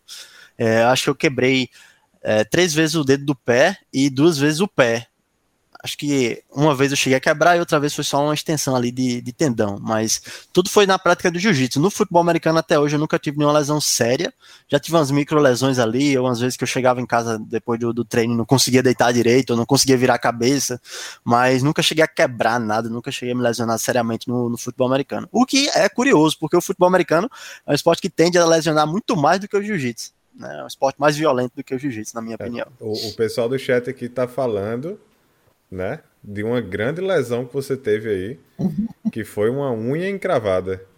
Então, Nossa. o, o Morrissa nem viu aqui, tá dizendo que você passou uns seis meses sem treinar por causa de uma unha encravada. É, mas e o aí Jerry é... também disse que você, por causa dessa unha também, ia nos ensaios e ficou cinco meses nos ensaios apenas assistindo, sem dançar, só dançou oficialmente. Tem, tem uma é, história aqui, da, antes de você falar sobre essa unha encravada, eu, tô, eu tava até fui procurar aqui no Twitter que eu tinha lido é o, o um, um, um, jogador, um offensive tackle do, do Broncos, do Denver Broncos, chamado Jawan James. O cara sofreu, ele foi, ele é, tá, a NFL não tá, tá na off-season, né? Tá no, durante as férias, né, digamos assim. Aí o cara foi, foi treinar em casa, foi fazer, é, sei lá, academia em casa, né? Fazer supino, sei lá, essas coisas. Sim. E aí sofreu uma lesão nas costas. E o contrato dele, que é de 10 milhões por ano, está ameaçado por causa dessa lesão. Porque ele não, porque em tese ele, ele estava treinando fora do, das da, da, da de onde era para ele treinar, tá ligado? Tipo, em vez Nossa. de estar na, no, no, na, no clube, ele estava em casa. Então, ele pode perder o contrato dele por causa disso. Imagine você, imagine você, cara. Imagine você. Isso, porque assim, a boa parte dos caras que vem na NFL já vem de uma situação financeira estabilizada e tal, mas você uhum. também tem que contar aqueles caras que dependem disso para poder ter uma vida decente, assim, para poder ter uma vida estável. E para esses caras, pô, às vezes os caras se machucam e, e acabou, pô. Perde um contrato, perde uma vida milionária por causa de uma lesão. Isso acontece. É a diferença entre o cara ser um jogador de futebol milionário e o cara ir, sei lá, ser um contador, né? Porque o cara, pelo menos lá, ele sai, sai formado da faculdade, né? Certeza, pô. É, é, assim, eu não gosto nem de pensar nisso, chega a me dar uma tristeza aqui. eu espero que eu nunca me lesione. É, Mas a grande pergunta é: sua unha encravada tá bem? Estão é, dizendo aqui que ó, tá, era maior do que o dedo era maior do que a sandália, parecia um vulcão essa, essa unha cravada aí, ela me foi um terror na vida, cara, porque eu passei um tempão com ela. É, minha unha encravou por motivos naturais, não foi nada que ocasionou né, no encravamento da minha unha, mas acabou que ela passou um tempão encravada e teve uma hora até que eu fui é, em, em uma podóloga e a podóloga tirou a minha unha no cru, assim, cara. No, podóloga não pode dar anestesia, então ela tirou no cru, assim, foi uma das piores dores da minha vida. E aí depois que ela tirou, a unha cresceu de novo, encravou de novo.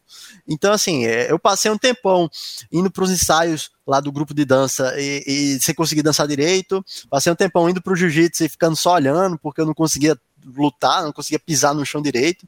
E essa unha só veio se resolver no dia que eu fui num, num dermatologista e ele fez assim: ó, agora a gente vai fazer uma cirurgia no seu pé. Aí ele pegou, deu uma, uma anestesia lá, puxou a unha, depois ele queimou a base da minha, do meu dedo assim, para que a unha não nascesse de novo. Se ela nascesse, encravar de novo. Então, ainda bem que essa página da minha vida foi virada e hoje em dia eu não tenho mais encravada. Um cravado é um terror, velho. Não deve é ter nem unha mais, né? Pelo que você falou aí, né? é, eu falou. Bicho, só não, ele, ele, já mandou tirar todas as unhas, já pra ter amigo. problema. Não, se, eu, se, se, eu visse alguém com a unha do jeito que tava a minha naquele tempo, eu ia falar assim, ó, oh, meu amigo, você amputa esse dedo aí, ou então você, sei lá, dá um jeito nisso aí. Mas é, ainda bem. deixando o negócio besta como uma, né, uma infecção, uma coisa assim, atrapalhar, acabou de treinar, oh, né? Oh, Por favor, né, gente? Mas aí, e essa, e essa parte aqui que o cara falou da, da dança, tu tava, tu tava fazendo também dança e jiu-jitsu ao mesmo tempo? Como Nossa. era? Vamos lá. que deu um match aí, um falou do lado, outro falou é... do outro. Ah, um ia Vamos entrar. linkou o jiu-jitsu com a linkou, dança. É verdade. Fica aí, no chat participativo era, também. Era um, era um cover da Carreta Furacão? Tinha a ver com, com, com isso aí? Poderia não? ser, inclusive eu ia ficar bem feliz que fosse. É, legal. Eu conheço, tem um lá. amigo meu que dançou Carreta Furacão no casamento dele. Não vou citar nomes aqui, não vou nomear nomes, mas eu conheço. eu estava lá, alegadamente. Até essa hora você lá. lembra, né? É, essa hora eu tava acordado ainda. Mas enfim, sobre essa história da dança, vamos lá. A dança, para mim, sempre foi um negócio assim. Eu sempre gostei de dançar. Eu acho que a, eu comecei a gostar de dançar é, lá em meados de 2009, 2010, quando tava numa moda da porra, o tal do free step. Começou com Rebolation e tal. A galera fazia aqueles passinhos no chão com o pé. E naquela época eu já gostava um pouquinho de música eletrônica, eu já tinha meio que essa vibe ainda criança. Naquela época, sei lá, tinha uns 12 anos por aí. E aí eu gostava, né, de dançar um pezinho lá e tal. E aí a, a comunidade do free step aqui em João Pessoa foi se desenvolvendo. Inclusive, eu fui muito participativo do free, na comunidade do free step aqui de João Pessoa. Eu fui moderador da comunidade de free step de João Pessoa do Orkut. Isso eu tinha 13 anos, pô. Eu organizava. Eu organizava encontros. Eu tô impressionado porque eu, eu, nunca ouvi, tinha ouvido falar nesse termo. Eu também já ia perguntar o que é free step. Nossa, não, agora eu vou ter que falar, pô. É a dança aí. do passinho, é? Vocês não sabem o que é free step, não, pô. Cara. Free step é, é um, um estilo de dança que surgiu lá naquela época, que era baseado em electro house. E aí também não vou entrar em vertente de música eletrônica aqui, mas era uma vertente bem dançante, assim, tinha umas batidas bem pesadas. E naquela época a moda era realmente uma moda, era um estouro aqui no Brasil. Não sei nem como vocês não lembram. É, a galera inventou esse, esse modelo de dança que, que partia do Rebolation. Rebolation vocês lembram, né? Eu não tô falando do Rebolation de axé, não. Eu tô falando do Rebolation então é, não. Não, quando você, ó, quando então você falou não. de axé, aí eu tava. Mas aí com. Ah, é, quando você falou rebolation, é rebolation. Não, não é rebolation show, não. Agora você me perdeu dizer... completamente o assunto. A gente tava uma linha, né? O bicho. É, não, tava. Uma... Ah, rebolation e tal. Nossa. É bom, bom, rebolation é bom. Não, não. Mas peraí, é. Rebolation é uma tendência, como é? É, é, um, é uma vertente Não. de dança? De... Veja bem, veja O que bem. veio antes? Foi o Rebolation ou foi o K-pop?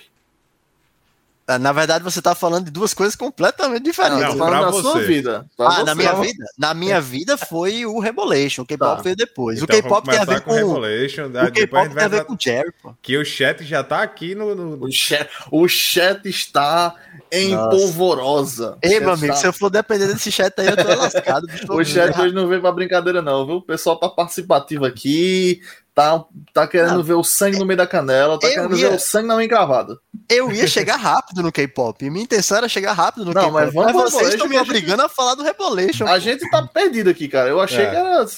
Rebolation era... é aquele negócio da Bahia, né? Piscirico da Bahia. Não, porra, veja bem. Uh, o, o, não sei nem se é piscirico, mas enfim. Eu acho que é. Também não é. sei. Eu, não era muito fã do Rebolation de Axé, não. E, e, eu não era muito fã do Rebolation de Axé, justamente porque o pessoal confundia muito os dois termos, né? Os dois eram o mesmo termo, na verdade, mas queriam dizer duas coisas separadas. O Rebolation era um estilo de dança baseada na música eletrônica. A música eletrônica, a vertente específica era Electro House, lá das antigas, é um negócio meio antigo. E era uma coisa que estourou muito no YouTube, pô. A galera do Brasil todo uh, começou a postar vídeo, a galera fazia encontros, que era conhecido como meetups, né?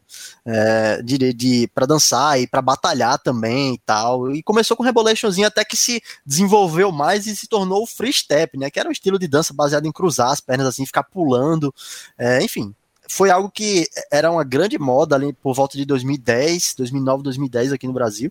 E foi quando eu comecei a gostar muito de dançar, porque nessa época eu praticava muito esse free step e é, fui muito participativo, né? Eu participava da, das organizações de, de encontros, eu tinha grupo também que eu dançava e tal.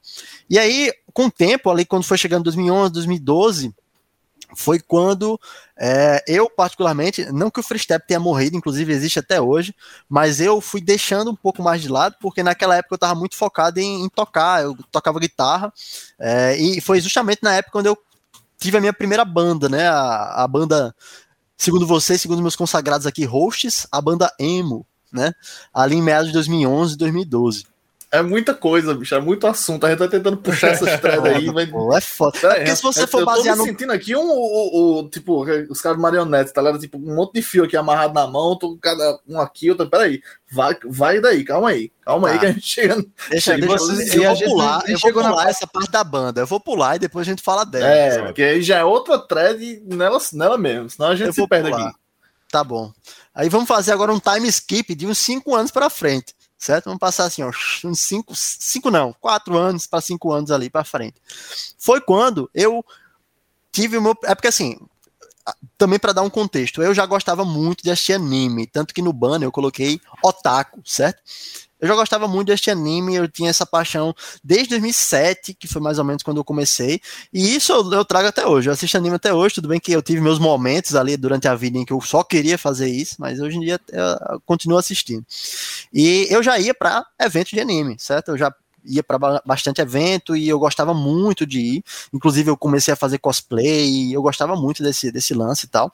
E foi nessa época, assim, tipo, depois do freestep, uns quatro anos para frente, três, quatro anos para frente, assim, foi quando é, começou a, a galera dos eventos de anime começou a mesclar uh, os eventos de anime, propriamente ditos, com uma apresentação de K-pop, né, que eles chamavam de K-pop Contest, que era a galera da, da região que gostava de, de, que era, K-pop. Que era o que dava o que dava gente evento. É, pior que sim, o K-pop começou a trazer mais gente do que uh, o, o, evento de anime propriamente uhum, dito, né, uhum. o pessoal que gostava, enfim.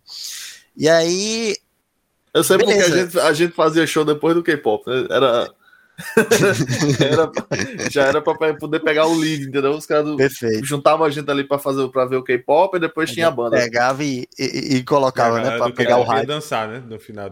Você é, eu, inclusive, eu era um desses, pô. Eu, eu é acho verdade. que quase todos os shows que tu fez eu devo ter assistido. Olha aí, tá vendo se só? Se foi em evento, se foi em evento.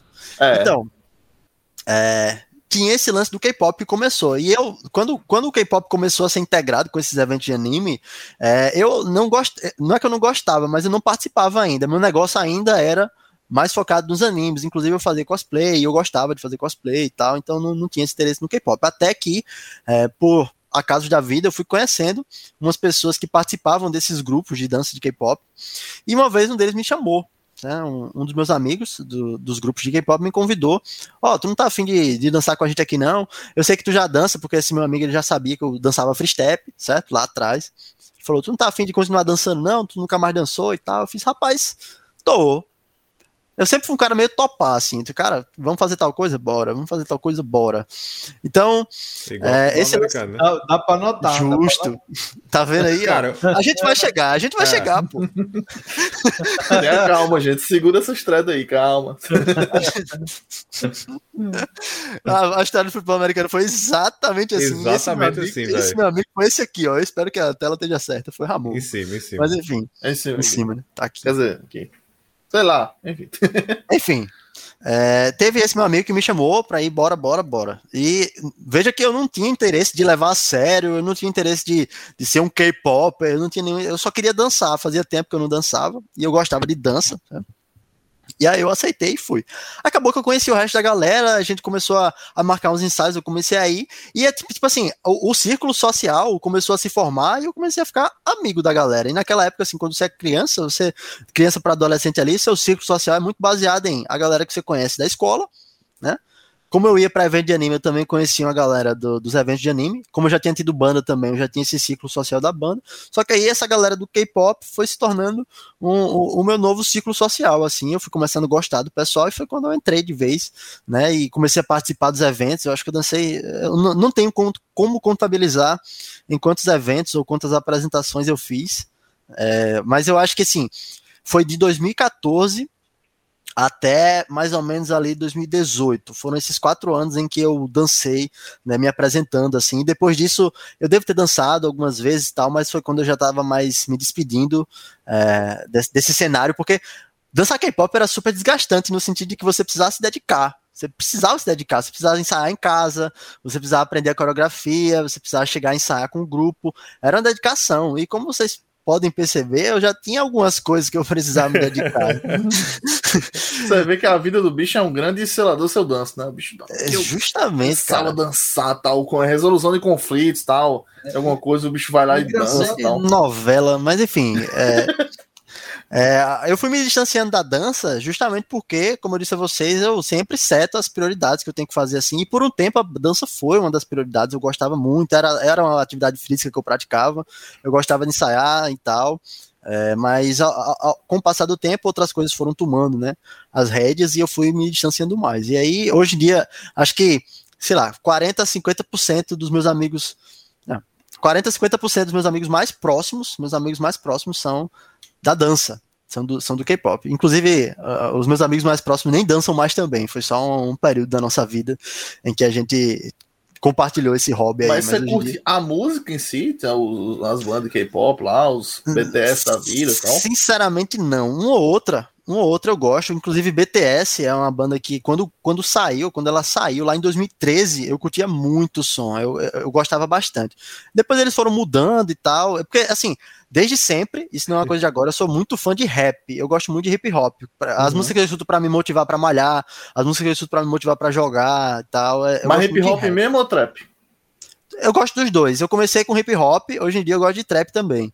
É, mas algumas coisas do K-pop tinha muita semelhança com hip hop trap. Inclusive, hum. BTS no começo tinha, tinha bastante essa pegada, tá ligado?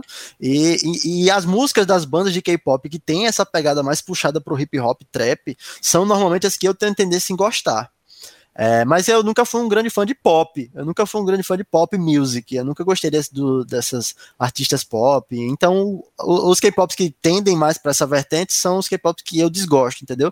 Então, a, minha época de dançarino, quando eu participava das competições, era mais por causa da dança mesmo e por causa dos amigos. A música em si não era algo que me atraía tanto. Eu tenho uhum. outras, outros gostos musicais, sabe? Mas eu acho que a pergunta não quer calar. Você me contou uma vez uma história que eu não sei se foi nessa época, mas foi nessa época que você fez o teste para Magníficos, para ser dançarino não. do Magníficos. É... Isso aí rolou, cara. Oh, pra quem rolou. não conhece Magníficos aí na nossa, nossa audiência internacional, é Sim. uma das maiores bandas de forró Esses É, maiores e aí, melhores. É de respeito, porra. É de respeito. Não venha de respeitar Magníficos aqui, não, senão dá errado. De Monteiro para o mundo. De Monteiro Perfeito. para o mundo. Enfim, o chat aqui tem- já tá. O chat tá É. pirando aqui já. Tem a ver, pô. Tem a ver, tem a ver. Mas é, foi o seguinte. É, também tem a ver com os contatos que eu fiz ao longo da minha vida como competidor ali na dança, né? Essas competições eram competições de dança. A gente participava de competições, não eram só apresentações, eram competições. Então a gente tinha que se empenhar justamente porque é, tinha que ser competitivo, né? Os grupos eles queriam ser competitivos e foi justamente por isso que eu fui parando aos poucos, porque eu não podia me empenhar tanto assim.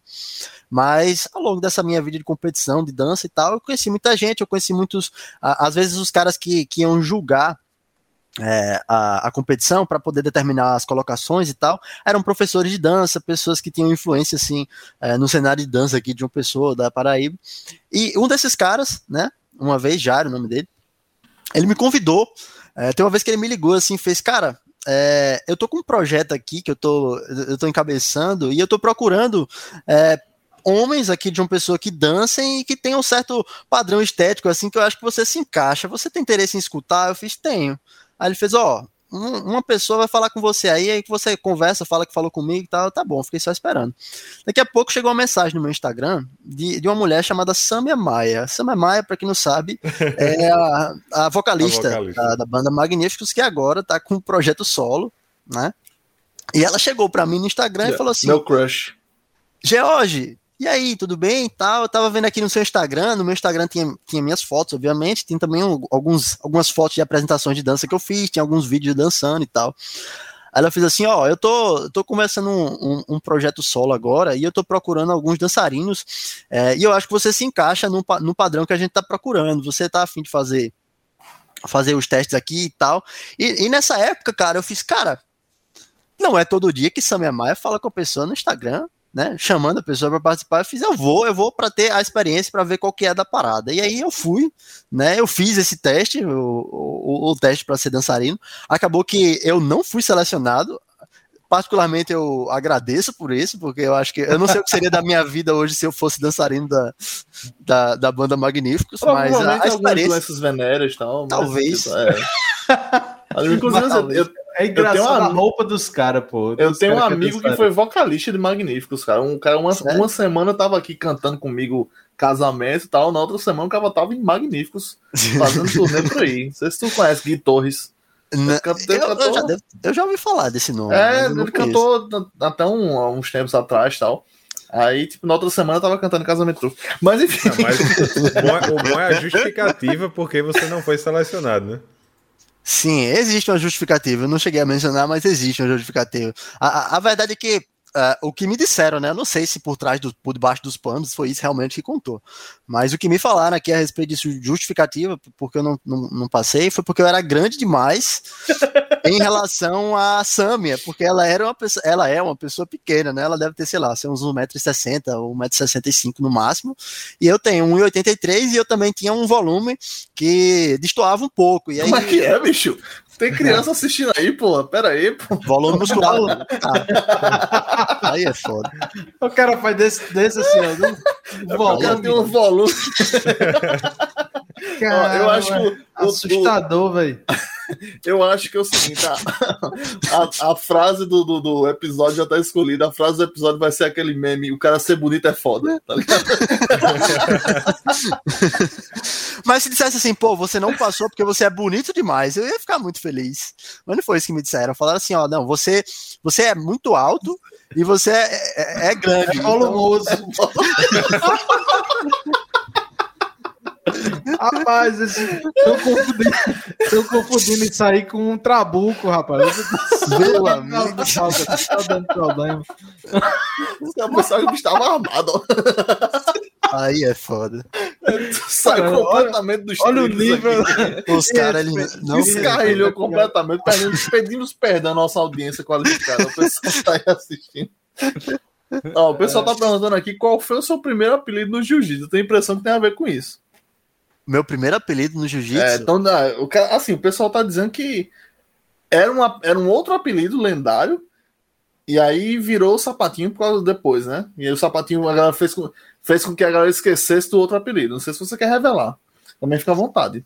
Cara, esse apelido, ele foi. Esse primeiro apelido, eu não esperava que isso fosse ser cavado. Certamente foi Bleno, porque talvez ele Sim, seja uma das únicas sim. pessoas no mundo que tem acesso a essa época, que faz muito tempo, faz coisa de 10 anos.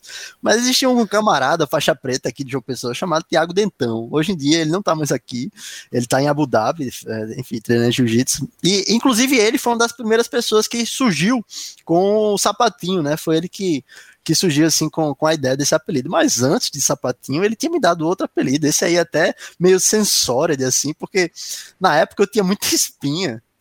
Eu tinha muita espinha. E, e aí, enfim, eles acharam conveniente que pelo fato de eu ter muita espinha, meu apelido deveria ser. Pô, Meu Deus. aí é foda. Caralho. Eu, eu, eu nem. Eu, quando eu escutei isso pela primeira vez, esse cara não pode estar falando sério. Ainda bem que não pegou, ainda bem que meu apelido é Sapatinho. Ainda bem que não pegou. Seria. seria... No jiu-jitsu com um apelido desse, Caralho, velho. velho. É, o cara a gente não vai tá- censurar esse apelido, tá? Não Pode ficar tranquilo aí. A gente vai colocar um, um pi aí. Cara, ainda Ninguém, bem, ainda cara, bem que eu não tenho mais espinha, não tem como ninguém mais me chamar desse, mas. Tu ia ganhar pro WO. A, a... Cara, Ei, não, quem é que vai lutar? Imagina o anúncio da luta, tá ligado? Nossa, cara. Mas- veja, veja o nível que eu tô revelando aqui. Eu É, disse Não, que mas não. já- não se Esse- esse gente é o primeiro aí.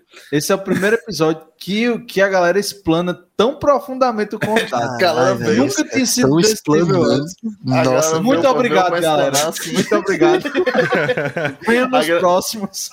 Veio sem medo de ser feliz. Esse é o nível Nossa. aqui que a gente quer.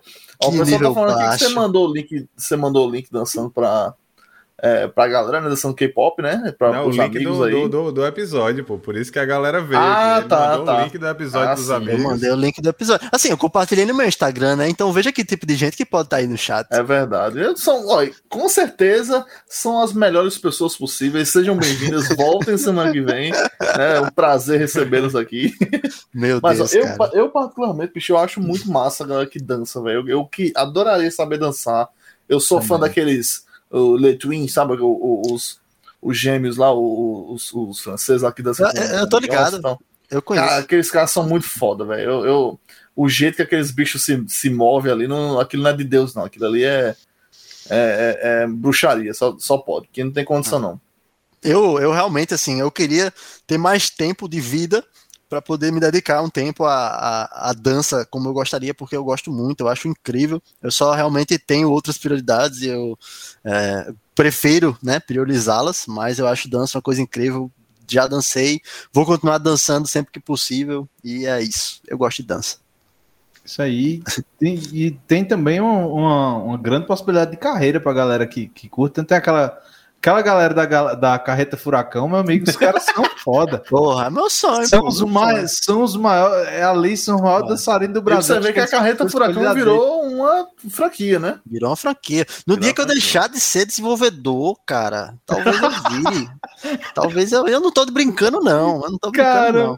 Se eu pegar é uma massa. aposentadoria aí, meu amigo, eu vou danar no mundo e virar dançando fofão e é isso. Eu acho que pra terminar. E o fofão sempre é o melhor, velho. É, o fofão é o mais foda que tem. Mais tarde aí, antes de terminar o episódio, Você eu é o devia, fortão. devia dar uma palhinha né, ele dançando aí. Então. Aí é foda. Aí você quer. Nossa, ale- super aleatório. Aí- Dança sem música, tá ligado? Nossa, ó, no meu, no meu primeiro ano de Spectros, no meu primeiro ano de Spectros, o- os novatos são esculachados, né? Então eu, eu tive que dançar, pô. Dancei várias vezes. O pessoal fala, agora dança aí. Aí eu ia lá e dançava e tal. Mas era outro contexto, né? Era um contexto de, por ser novato, eu não tinha muito como contestar. Pessoal, tá, tem um link aqui, a gente vai disponibilizar o link pra quem pedir. Não vamos colocar ao vivo aqui, mas quem tiver no chat do, do- da Twitch, tem um Nossa, link aqui dele eu tô dançando. com um Quem assistiu medo. ao vivo, assistiu, né? É o nosso presente aí pra garantir que vocês sempre vão assistir ao vivo. Então, quem tá assistindo ao vivo, tem aí o prazer de ver o nosso querido George dançando K-pop. Quem não assistiu, Eu Volta não sei, próxima eu não terça-feira. sei que apresentação é essa, eu não sei o que eu tava dançando. É, como eu disse, eu já dancei muitas coisas, então eu não faço a menor ideia de que vídeo é esse, então eu tô com bastante medo. O chat tá um pouco tenebroso. tá falando que é Love Shot. Aqui. Nossa, ixi, Maria, essa daí, essa daí é sensória. Ó, Nossa. se você, e, e se você que tá assistindo a gente quiser saber quem é ele, aqui dessa galera que tá dançando, é só procurar o volume. Procuro mais volumoso aí. Procuro mais volumoso e você. É, isso aqui é um podcast, pô, um podcast de, carreira, a galera que. Esse, esse podcast saiu completamente do stream aqui, perdendo. Meu Deus, cara. É muito aleatório. brasileira. Família brasileira que tá nos assistindo aí, tá? O pessoal que vota 17, perdão aí. Eu, É, ó, foda-se não também. foi culpa minha, vocês estão vendo que eu tô de boa aqui. É culpa da, da, É da, culpa do chat. O chat hoje mais. oposição. A oposição Obriga- tá obrigado aí ao chat que está participando aí.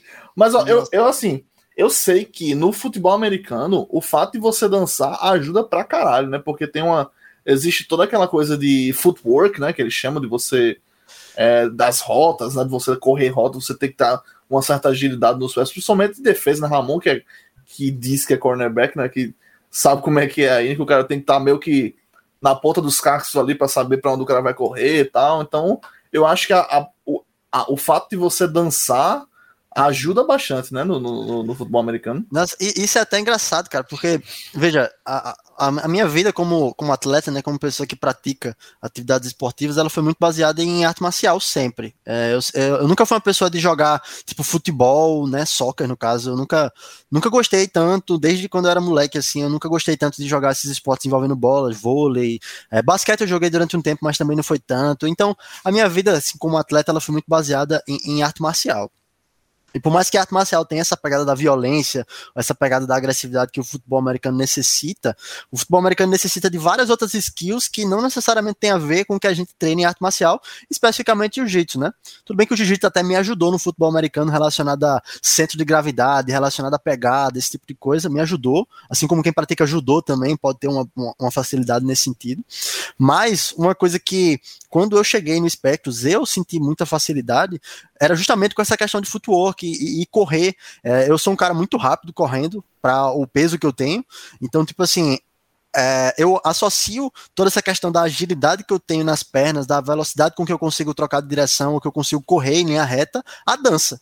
É, eu, eu não pratiquei nenhuma outra atividade ao longo da minha vida que possa ter me preparado para desempenhar nesses sentidos específicos de agilidade nos pés ou de velocidade propriamente dita. Então, eu com certeza atribuo parte do meu desempenho como, como atleta ou, ou como velocista, seja como for, é, a dança. A dança me ajudou bastante nesse sentido. Cara, Eu tá tava falando, começando uma que- corrente aqui no chat já, né? É, começaram aqui, antes de desenvolver programas, ele desenvolvia guardas do jiu-jitsu. Aí veio o outro. Antes de desenvolver programas, ele, desenvol... ele produzia passos de free step. Daqui a pouco a gente vai ter uma corrente aqui de. Nossa, cara, os caras estão populando aí. Valeu, galera. Obrigado por estar fazendo a participação aí, mas calma. Vamos, vamos também, calma, dependendo do que a galera mandar aí, pô, vão acabar com minha carreira aqui. Peraí. É. Mas, aí, mas é porque o pessoal fala, assim, se fala muito quando você vai, principalmente pra correr rotas, né? Tem a galera que faz, tipo, é, sapateado, né? Pra, pra fazer, o- desenvolver o, o skill de, de, de dar aquela jogadinha né, na hora de fazer as rotas, né? Tal. O, se... o- o pior é que ah, os atletas né, de futebol americano da NFL, eles sempre têm um esporte assim que eles gostam de praticar em paralelo ao futebol americano, principalmente ao off-season e tal. Quando você vai, você vai ver os centers, os caras que, que trabalham ali na OL, eles gostam muito de praticar boxe. Né? Uhum. Por quê? Por que, que eles gostam de praticar boxe? Porque tem a ver com o que eles fazem no futebol americano, pô. A questão de você conseguir encaixar ali a- a- o bloqueio nos caras com a mão corretinho e tal, e o boxe ajuda nisso também. Então, os atletas eles costumam praticar esportes em paralelo que auxiliem no que eles precisam desempenhar ali no, no futebol americano. E no meu caso não foi algo intencional, eu não fiz a dança pensando nisso, com certeza, mas é, eu com certeza associo né, a- a- algumas características a respeito de agilidade ao fato de eu ter praticado dança antes de começar a praticar futebol americano. Cara, mas foi foda. Quando a gente foi começar os treinos, né, pra fazer lá o tryout do Spectros, aí eu cheguei, eu- cara, eu vinha empolgadaço, né? Eu cheguei, disse, meu irmão, eu sempre fui rápido, tá ligado? Eu olhei pra George. Aí tá lá George. 1,80 e pouco, forte, eu disse. Esse bicho aí? Meu irmão, quando o bicho deu a primeira carreira, você vai tomar no cu, doido. Como é que Assim, né? pode? É. Pois é. E eu também não tenho as pernas eh, mais fortes do mundo, mas eu sou ágil e eu associo essa, a- essa agilidade à dança. Eu, eu tenho um bom forear dash. Uau! Explicando aí o que isso quer dizer. O Fora Dash, o Fora Dash é o, o tempo é, medido na distância de 40 jardas que é tirada no, no combine. Então você tem, por exemplo, no, no NFL Combine, né, que é aquela prova que eu mencionei antes a respeito de tirar estatísticas de jogadores, uma das provas é o 4 Dash, né, que é uma corrida, como se fosse uma corrida de 100 metros rasos, sendo que ao invés de 100 metros são 40 jardas, e uma jarda é quase o equivalente ali a um metro, então seria tipo uma corrida de 40 metros, certo?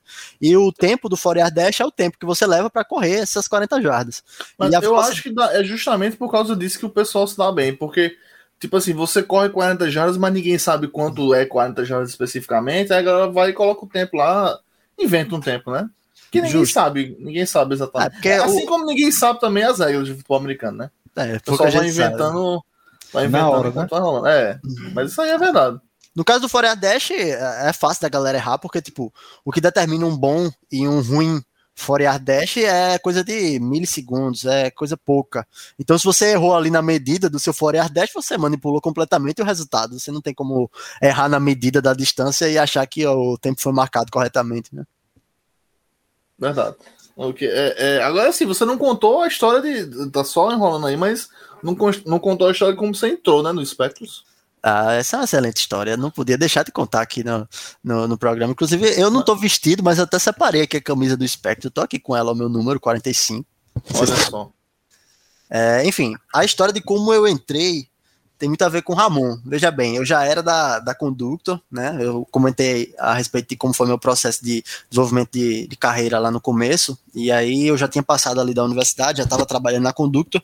Inclusive, eu já não era mais do squad de Ramon, eu já estava trabalhando com aquela parte de machine learning, com antifraude e tal.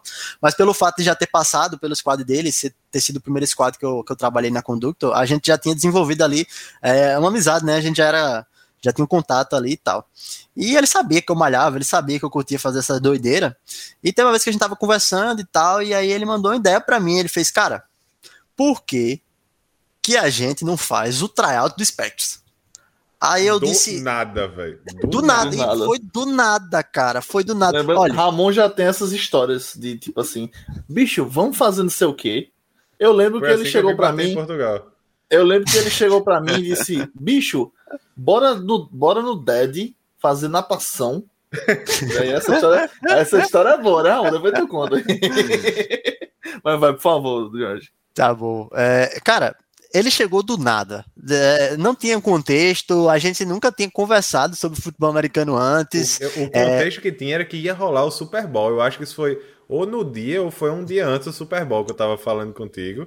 Pois é, eu acho que a gente assim sobre o Super Bowl, a gente chegou e é. falou alguma coisa a respeito, e aí Ramon pegou e tá, vamos fazer o tryout do Spectros. Aí, vamos lá, qual era a minha perspectiva na época? Eu já conhecia o João Pessoa Spectros desde a época da escola, é, então ali perto de quando o Spectros é, foi fundado, eu já tinha ouvido falar no time, né? É, inclusive, eu já tinha tido amigos durante todo esse período que já tinham tentado entrar e tal, mas eu não conhecia a respeito de futebol americano. E por mais que eu conhecesse o Spectros e conhecesse alguns amigos que até entraram lá, é, eu nunca tinha me aprofundado a respeito de, de quando eram os jogos ou como funcionava o campeonato. Enfim, eu era uma, uma pessoa ignorante a respeito do, do, futebol americano aqui no Brasil, a respeito de futebol americano de maneira geral. E aí Ramon chegou com a história para mim de fazer o, o tryout do Spectros. E aí, cara, quando ele me fez o convite, eu fiz, tá, vamos lá. Eu já era uma, eu já já era grande assim, né? Eu já, sei lá, pesava meus 93, 94 quilos.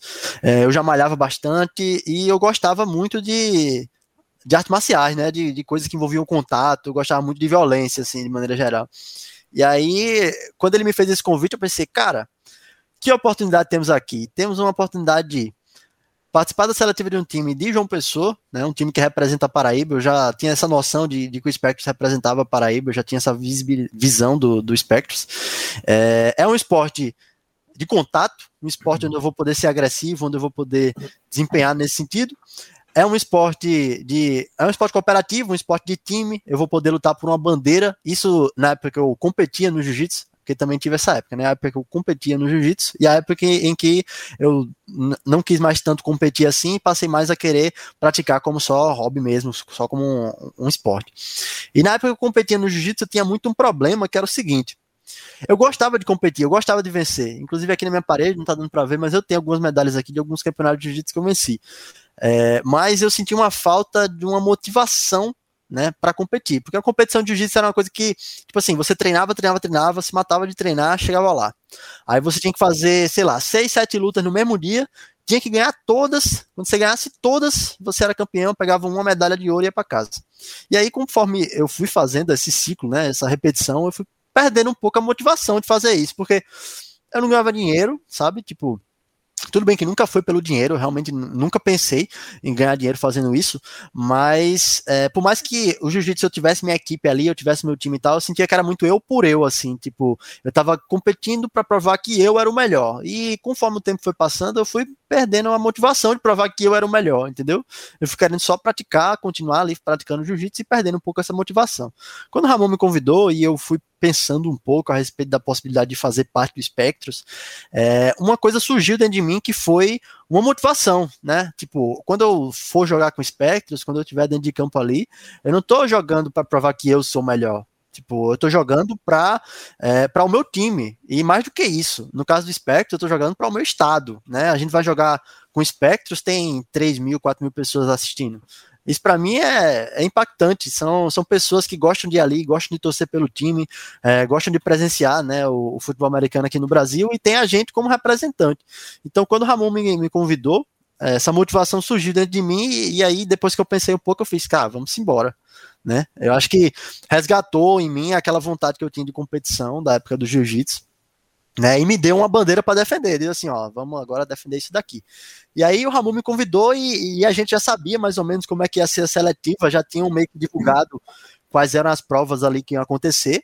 E aí Ramon chegou e falou assim, ó, vamos treinar.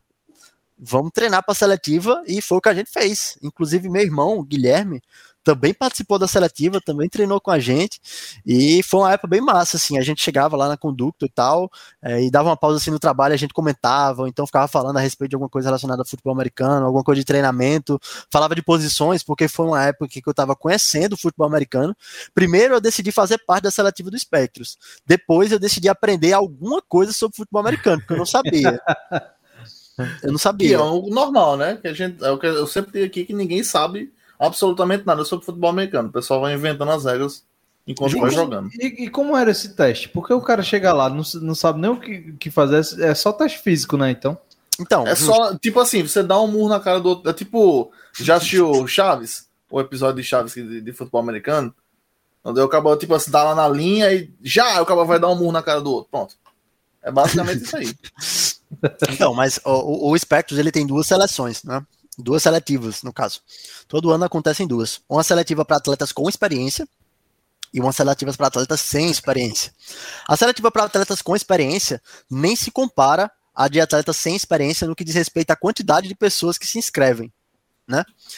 É, os atletas com experiência, a seletiva deles funciona através de seleção de vídeo. Então, os atletas já jogam futebol americano, normalmente eles já participam de um time e eles vão ter vídeos de highlights né? São vídeos de melhores jogadas ou de situações onde eles desempenharam bem, tá gravado. E a seletiva de atletas com experiência é isso. É só enviar o você, vídeo. Se você assistiu o episódio aqui com o Kevin, que foi há, há, bastante tempo atrás, né? Você sabe que existe o Tinder dos jogadores. Assiste esse episódio aí que você vai entender o que é o Tinder dos jogadores de futebol americano. Existe o Tinder dos jogadores. É, mas Kevin enfim, a seletiva. Também, né? Um abraço pro Kevin aí, né? Que virou streamer agora também. É, inclusive ontem eu tava assistindo uma, uma stream dele que era Spectros contra Mariners no CSGO, cara. Pois é, eu assisti também essas, essas, é, essas stream, esses streams escatológicos dele é, O low level gameplay de Kevin ali foi uma vergonha para João Pessoa, mas enfim. Tá perdoado o coach, ele é meu coach também. É. Tudo bem que ele é coach do ataque, né? Mas, eu, mas é, é. É verdade. Enfim. É, a seletiva para atletas sem experiência, ela é baseada em testes físicos mesmo.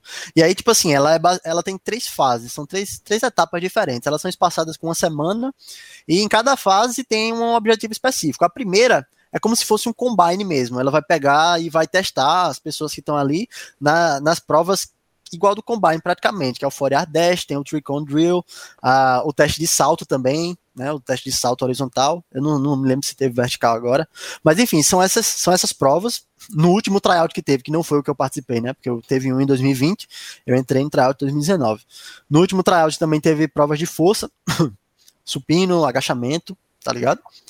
E e beleza, esse é o objetivo da primeira etapa, testar ali, tirar os tempos da galera e a partir daí vai fazendo as peneiras, né? A primeira etapa já, já sai uma galera que teve estatísticas baixas ali, ou que não foram tão interessantes para o que o time estava precisando no momento. A segunda Eu? etapa. não, mas tu, tu saiu na primeira? Eu não lembro se tu Foi saiu na na primeira. primeira, foi na primeira. Vamos sair na fila, pô. Ramon deve ter saído porque ele já é um coroa. Os caras olharam assim, fizeram Era um dos motivos. É, o cara é atleta de 31 anos, não, Não, né? porque, ó, amigo? Eu Só jogo, com, eu jogo com o Ramon na praia, né? Jogava, no caso, enquanto ele ainda estava aqui no Brasil. Eu jogava com ele na praia e Ramon não é ruim, não, cara. Ramon, ele, ele corre bem, ele sabe qual é. Olha só. Ele não é. Não ele negócio é ter não, amigo, é, tá não. ligado? Não é É, ruim, é então. Quem foda. tem amiga é- tem tudo, viu, bicho. É. Não, mas eu não vou dizer aqui que eu sou bom. Eu vou caralho, eu sou foda, eu sou o melhor jogador de futebol americano. Não é assim. Eu não sou bom, não. Tem muita gente melhor do que eu por aí. É, mas você tá no time ele não, né? Então fica aí o, fica aí o parâmetro. Meu amigo, eu já tô feliz pela, pelo fato de ter. Ó, eu não entrei, mas bot- chamei alguém que entrou, então. Pois já- é, eu, valeu. eu sou o seu Empresaria ele, legado, meu amigo. Eu sou o seu legado. Ele, bicho. Apadrinha ele, igual, É, igual antes do molejo lá. quando o bicho É for pra. aí. Foi que nem. É, ó, como, é, como é o nome do cara lá? Duzão. Quando ele for pra NFL, você já ganha uma grana do contrato dele, né? Eu queria ter dois anos a menos pra tentar fazer o que o Duzão fez. 25 anos já tá errado. É, já tá velho. Já. É, mas é, enfim, a a segunda etapa do tryout tem essa tem o objetivo de direcionar você para uma posição.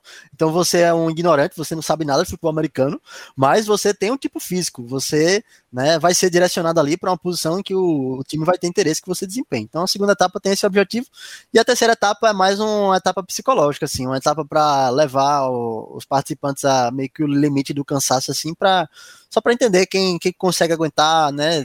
Tipo, tentar desempenhar enquanto tá cansado e essa questão de pressão e tal. Então a terceira etapa normalmente é a mais sofrida. A terceira etapa foi foda, Guilherme, meu irmão, participou comigo e, e foi tenso, mas, mas deu certo. Eu passei, e inclusive Guilherme não passou. E Guilherme passou por um motivo semelhante, não passou, provavelmente por um motivo semelhante ao de Ramon também. Guilherme era muito novo, ele tinha 16 anos na época. Então, foi isso. Ah, então a, a O seletiva inverso, do. É, É. foi o inverso. A Eu seletiva pensei, que, do. eu pensei que tu ia dizer que era por causa do volume também. Fiquei pensando assim, um callback aí. Meu irmão não tem meu volume, não. Uau. Ele É, fala, e tá. olha, ele fala e olha assim pra baixo, né? É.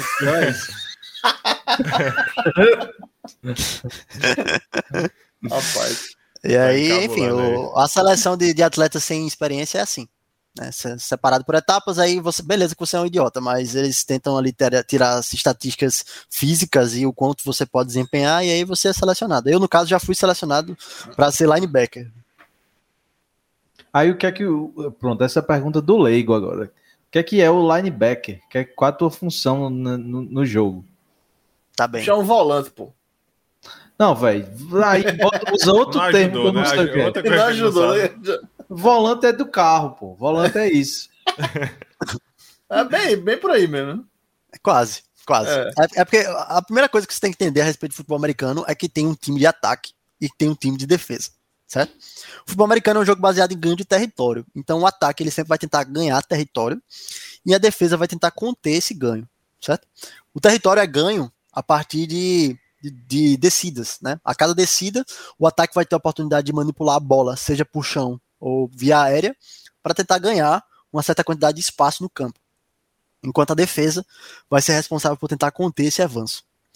Então, eu como linebacker, eu sou um jogador de defesa, certo? A defesa, ela tem mais essa característica é, da porrada. A gente é um, um pessoal um pouco mais porradeiro, justamente porque a gente não inicia com a posse de bola. Na verdade, a posse de bola sempre vai estar com ataque e a gente vai tentar conter o avanço deles. Para conter o avanço, a gente tem que performar o que a gente chama de tackle, que é você derrubar o seu adversário. Ou também você pode tirar a bola da mão dele, e aí é outra situação, é uma situação de interceptação, então de fumble, mas essencialmente a gente tem que performar os tackles, que é o ato de você derrubar o atacante no chão. Você pode derrubar ele de quase todas as formas possíveis, normalmente com uma porrada, segurando nas pernas dele e derrubando ele no chão. Só não pode dar rasteira. Isso aí eu. eu É, você não pode dar um chute né? nele, você não pode, infelizmente. Não que eu, Infeliz- não eu, eu digo isso, infelizmente, mas- eu digo infelizmente porque é, é muito tentador a gente que pratica jiu-jitsu, judô durante muito tempo, pegar o cara assim e falar, Futebol, cara, né? eu quero levantar minha perna aqui, vou jogar esse cara na puta que pariu, mas não no pode. futebol americano não pode. É só com Dá os pra braços. Dar uma, uma tesoura, alguma coisa do tipo? Pode não. não. Você não pode, você não pode utilizar suas pernas para derrubar o adversário, entendeu? Ah. Você não pode, tipo, você pode, pode derrubar, pode, tipo assim, meter a mão nas pernas dele e dar aquele. Né, fazer as pernas bater um no outro, o cara tropeçar. Mas com o pé não. É, você não pode chegar e dar uma voadora nele pra ele cair, tá ligado? Isso e, aí, é, e aí é bom, é bom falar errado, também que, né? tipo. É, é, eu acho isso aí errado também. Regra. É bom falar também que tem, tipo, duas linhas de defesa, né? Tem a, a, a primária, basicamente, são os lutadores de sumô, que é os caras que ficam ali, um se empurrando o outro, tentando. Essa aí é que né? eles conhecem. É, Esse que é o que é que tentaram botar você para jogar. Pronto, é, o, é os tackles e os, os edges, né? Os caras que ficam naquela primeira linha, que é basicamente tentar empurrar, passar para poder pegar o, o, o quarterback, né? E tem a, a secundária, né? Que, que são os linebackers, os corners e os, os safeties, né? Não sei se é, conta também. Conta. Que é basicamente aquela que, que, tipo assim, quem passar daquela primeira ali, normalmente o cara vai tentar derrubar. Então, acho que é mais ou menos essa divisão, né? É. E a minha posição lá linebacker. É isso, mas é, é parecido. A grosso modo é isso daí. É. E a, a, minha, a minha posição de linebacker é a posição que fica ali no meio do campo. Na minha frente tem os, os lutadores de sumo da defensive line. Atrás de mim tem os safeties, certo? E dos meus lados tem os corners. Então o linebacker ele tem essa função é, de meio de campo de tentar conter o avanço principalmente das corridas e fazer coberturas de wide receivers mais curtas assim. Certo? As coberturas mais longas normalmente ficam sob responsabilidade dos safeties ou então dos cornerbacks.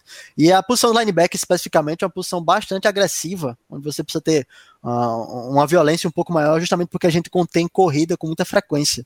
Running backs, que são os caras que correm com a bola normalmente, são, são jogadores que também são normalmente muito fortes, e, e a nossa função sempre é derrubar eles, e aí a gente tem que sempre estar tá confrontando a OL ali para fazer uma blitz, que é tentar pegar o quarterback no campo de ataque. É, tem que fazer o run fit, que é o encaixe na linha ofensiva e defensiva, quando o running back tenta correr por dentro, ou então quando ele tenta fazer um outside run. Então o linebacker, ele tem essa função de sempre conter o avanço mais imediato, principalmente no que diz respeito a corridas.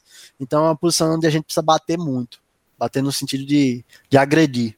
É, tem que pensar o seguinte: o, o running back, é, tipo assim, o quarterback no meio, aí ele, em vez de ele passar a bola, ele entrega para o cabo que vai correr. Aí esse cabo, ele olha para frente, tem 50 pessoas na frente dele. Ele vai achar um buraquinho e ele vai tentar passar por ele. Aí tem o lutador de sumô da, do ataque, que é o cabo que o objetivo dele é abrir espaço. Que didática, amigos. E o lutador de sumô da defesa, o objetivo dele é fechar o espaço para não deixar o cara passar. E não ao mesmo tempo explicar melhor. Matar esse cara, entendeu? Então, basicamente é isso aí. É Aula isso. de futebol americano aqui para quem, é. quem... Muito agora, agora eu consegui entender. É Mas aí, ó, a, a, melhor explicação aqui é, é, é dedo no cu e gritaria. Basicamente o, o que acontece ali. Jogador de defesa é isso, meu amigo. É ficar cego e, e sentar é. o capacete em alguém. Só não, não tô pode... brincando. Isso daí é mais jogador de time especial. O time especial é mais isso. A defesa tem Sim, que. É, tu tinha falado é. isso. O que é o time especial? Eu não vou fazer piada. É, não pode. Não, não, pode, não, vou fazer. Não faremos mas, piada. Não pode, não pode, mas, dá errado. Mas o que, o que é isso aí? Então, é, é, porque o time especial é um time que entra em diferentes contextos de jogo, tá ligado? É, existem algumas situações onde é necessário um time de especialistas, que é justamente esse time especial que entra. Então, basicamente, você tem o time de ataque, que vai tentar avançar com a bola, você tem o time de defesa, que vai tentar conter esse avanço, e você tem os times especiais, que vão entrar em situações especiais do jogo. Uma das situações especiais é quando o time decide tentar chutar a bola naquele aro que fica atrás do campo de futebol americano. O jogador que faz isso é o kicker, e ele é um jogador de time especial. No caso do João Pessoa Spectres, é o Diego Aranha, inclusive o melhor kicker do Brasil. É o melhor kicker do Brasil, né? E, enfim, os especialistas são os jogadores que compõem esses times especiais. Além das situações de chute, tanto de field goal quanto de extra point, que é depois que você faz um touchdown ali e tal, não vou me aprofundar tanto nisso. É, existe o time especial de kickoff também e de retorno de kickoff. Kickoff é uma situação específica que acontece no jogo sempre que o jogo começa é, retorna do intervalo ou quando um dos times faz touchdown. Certo? Ou é basicamente chutar a bola para cima, o cara tá, a bola tá lá no centro, o cara chuta pro outro time, tipo, pro outro time pegar e aí o teu e, e, e recomeçar a posse deles. Né? Agora, eu não lembro se tem se Diego é Panther também ou ele é só kicker. Oi? Diego é, é, é Panther também ou ele é só kicker? Ele é tudo. Ele joga, ele é. chuta punt, chuta kick, tanto extra, extra point quanto, quanto kickoff, A diferença do punt pro kick é que o punt o cara segura na mão aqui a bola. E aí. Você, você... É, normalmente, assim, normalmente aqui no Brasil isso não acontece tanto, né? Mas quando você vai lá para NFL, por exemplo, você tem um kicker e você tem um punter, certo? Mas aqui no caso de uma pessoa Spectre, os Aranha joga tanto de kicker quanto de punter. E aí, é, inclusive, durante o ano de 2019, que foi o meu ano inicial no João Pessoa Spectre, foi o ano que eu entrei, é, eu cheguei a jogar como linebacker em alguns jogos, né?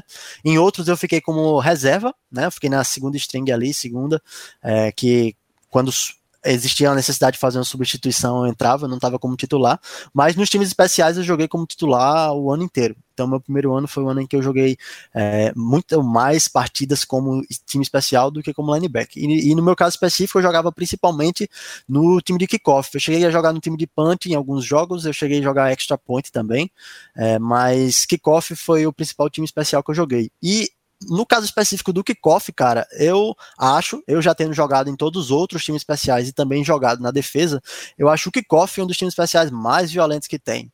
Nossa, kickoff é porrada atrás de porrada. É, é a situação onde o, o, o, jogador, o chutador, né, o kicker, vai jogar a bola para devolver a posse para outro time e o time vai tentar retornar essa posse com um jogador que é chamado de retornador. Ele vai pegar essa bola e vai tentar marcar o touchdown no time que chutou. E é basicamente um, um, um gladiamento, assim. O time que chutou vai tentar correr para pegar o, o, retornador, e o time que está retornando vai tentar retornar a bola com vários jogadores para fazer os bloqueios. Então o kickoff é basicamente um, um choque de, de crânio, em que você vai tentar pegar o retornador o quanto antes, e ele vai tentar avançar o máximo que ele pode. Então, times especiais são isso, são unidades, né, esquadrões que vão entrar em situações específicas de jogo. No e aí meio do... que você tem que fazer os dois papéis, né? Tipo, você tem que tanto fazer o papel de bloquear para o seu time é, quando, é, quando o seu time está retornando e, e também fazer o papel de matar o outro time quando, quando eles estão retornando, né? No caso, tecnicamente, a gente classifica esses dois times como times especiais distintos. Existe o time de kickoff e existe o time de retorno de kickoff. Hum, certo? Entendi. Então, na hora de montar o roster desse, desses times, né, na hora de montar a, a, escalação, o técnico do time especial, que no caso do, do João Pessoa Spectres é o técnico Mário, ele vai selecionar os jogadores que ele quer no time de kickoff e vai selecionar os jogadores que ele quer no time de retorno de kickoff. Não necessariamente são os mesmos, na verdade não são sabe? Entendi. Então, no meu caso específico, no ano 2019, eu joguei mais no time de kickoff. Eu joguei mais tentando derrubar o retornador, que fazia um pouco mais sentido, até porque eu sou linebacker também. Meu papel sempre é tentar derrubar o running back, ou derrubar um wide receiver que tá com a bola. Então, uhum. para mim, fazia inclusive sentido que eu participasse do time de kickoff. Para mim, isso ajudou também. Os meus treinos de linebacker ajudaram. Mas os treinos são separados. Tipo assim, é, tinha dia, né, no, no, cronograma de treino do Spectros, em que eram dedicados, pelo menos eu ficava dedicado a treinar só kickoff, treinar só time especial ali e tal, focar na técnica do, do, do kickoff, que é diferente da técnica da defesa. E tinha dia que era mais focado na, no treino de, de defesa, como linebacker mesmo. Entendi. É, inclusive, eu, eu tem no chat só... aí o link do, dos é... highlights aí do, do George. Eu queria, então... assim, a gente tá já terminando, mas é. antes da gente terminar, eu queria só voltar, que eu vi que aquele já tá disperso aí, aquele já tá olhando uma borboleta que passou. É, tô, é porque eu deixo o chat ali em cima, no outro monitor. Ah, e aí eu queria só perguntar rapidinho, assim, pra gente voltar para aquela thread da, da banda emo. Nossa, é, é, essa, essa não podia faltar também, cara. É. Essa também não podia faltar. Vamos lá, tem outra, tem outra vertente da minha vida que durante esse episódio aqui eu nem comentei, nem cheguei a comentar, mas eu sou guitarrista, né? Eu gosto muito de tocar guitarra, né? Eu, sempre gostei muito de música de maneira geral. É... Alguém, alguém manda um vídeo dele tocando aí que eu quero julgar. Tem também. Tem não também. ao vivo, mas depois eu vou julgar esse, esse vídeo aí. Tem também, eu tenho alguns vídeos tocando. Mas, enfim, é, eu enfim, sempre gostei muito de, de, de, música de maneira geral e quando eu tinha, sei lá, meus 10 para 11 anos, eu fiquei vidrado nesse lance de guitarra e guitarrista, eu tinha ali meus ídolos de criança e tal. E foi quando eu comecei, eu cheguei Chimbinha, até a fazer... né? Chimbinha, claro, esses caras só os monstros, só os monstros lendários. E aí, Lamounier da, da Anima, da Anima ah, é, é. Só os guitarreiros, né? Só os guitarreiros. Apesar que eu toco baixo, né? Mas valeu aí pela... É, foi valeu a tentativa. Os dois têm strings, os dois têm cordas. Uau! Só que o baixo fica desligado, né? É, é, é, é. A guitarra dá pra ouvir, o baixo Aí, enfim, é, eu tive esse período da minha infância onde eu fiquei vidrado em guitarra e tal, e isso se permaneceu, eu tenho minhas guitarras aqui até hoje, eu toco até hoje, eu gosto muito de estar tocando o tempo todo, como a, principalmente na pandemia agora, eu tô muito ficado, ficando muito na frente de tela o tempo todo, tanto para trabalhar quanto para lazer e tal, eu frequentemente gosto de sair, tocar guitarra. Falou tem e guitarras? Aí, é, eu tenho duas, eu tenho duas ah, guitarras. Só duas? Eu tenho uma Floyd Rose e uma Stratocasterzinha normal. Só duas, bicho. é, eu tenho duas guitarras e, e, um violão, né? O violão eu costumo tocar mais justamente porque eu tenho preguiça de ligar a guitarra no amplificador. É, Mas, enfim. Tem quantas guitarras lá, Munier, mesmo não sendo guitarrista, só por curiosidade? Só, só cinco. Nossa, cara, o cara é um viciado. É um tarado das guitarras. Essa é uma, é. Essa é uma boa definição. Tarado. É. Ele tem um birimbau, velho. É, eu já desisti aí. Já desisti. Mas berimbau, inclusive, eu sei tocar, viu? Eu sei tocar um berimbau. Oh, desde a poeira. Mas também é. Puxa uma mandinga como ninguém. É, só tem uma corda aquilo ali. É um negócio que eu não entendo, velho. Mas o é berimbau, veja bem. É uma técnica da pouco que você tem que usar o bucho, pô. O bucho faz parte do instrumento. É, o, o berimbau ele é um instrumento que consiste de, de poucas, poucas variações. Você tem essencialmente o bucho, né, que Lamounier falou, que é onde você encosta e desencosta um coco que é aberto, e aí você consegue controlar o eco que está acontecendo ali dentro, encostando ou desencostando da barriga, justamente esse coquinho aí. Você tem na sua mão um cheixo, uma pedra, ah, onde você consegue variar a, a tensão da corda encostando ou desencostando o cheixo da pedra, e você tem uma haste, assim, uma varinha na sua outra mão, onde você bate na corda. Então é um instrumento que consiste em desencostar, encostar da barriga, encostar e desencostar o cheixo e bater. É só isso. E aí você faz diversos, diversos ritmos em cima disso aí, né? Justamente. É, bem, é melhor do que tocar guitarra, bicho. Guitarra é, tem um negócio de harmonia, é, não sei o que, dissonante, é, solo, é, enfim. É muito então, melhor tocar. Voltando aí para a questão da guitarra, até é interessante tocar nisso, porque eu passei um curto período fazendo aula de guitarra, mas foi pouco assim. Eu fiz pouquinho é, e logo eu saí, eu não lembro exatamente qual foi o motivo de ter saído e tal, mas eu nunca tive um aprofundamento a respeito de teoria musical, é, eu nunca estudei isso realmente a fundo. Eu cheguei a estudar um pouco, eu conheço alguns desenhos de escala, por exemplo, eu sei solar, sei improvisar, além com pentatônicas, escalas maiores, menores e tal, mas eu nunca tive um aprofundamento na, na teoria musical. Eu sempre fui um cara muito técnico, eu sempre treinei muita movimentação dos dedos, eu sempre gostei de fazer shredding, esse tipo de coisa, riff, tá ligado?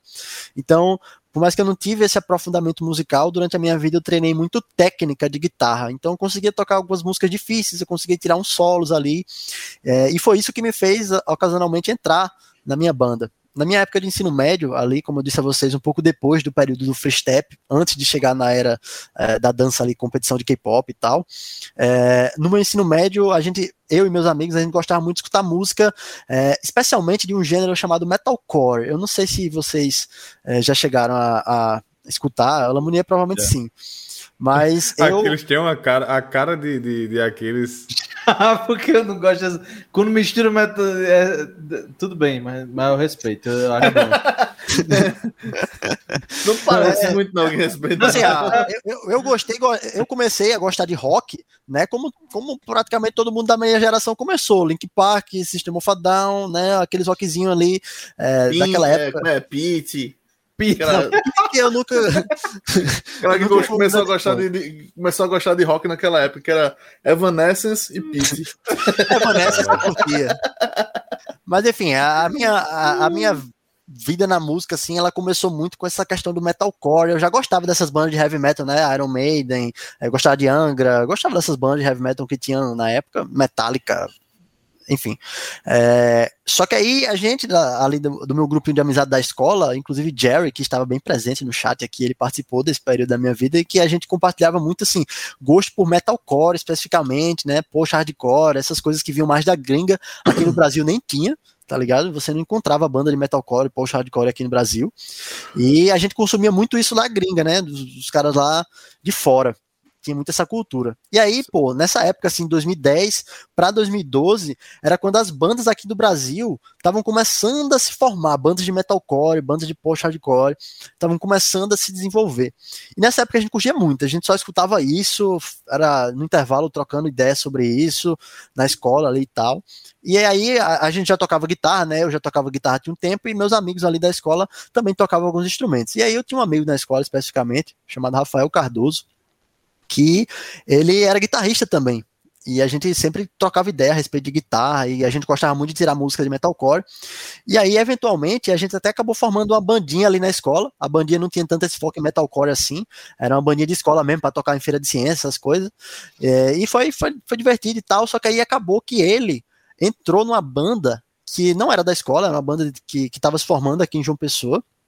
E na época, o nome da banda, se tiver alguém da banda no chat, vai ser um prazer, chamada A Last Time. Eu não participava da banda ainda. Ele entrou nessa banda e ele me contou, cara, entrei numa banda aqui, os caras estão tentando fazer um projeto um pouco mais sério e tal. Naquela época a gente só brincava na escola, pô, a gente tocava em feira de ciência, assim.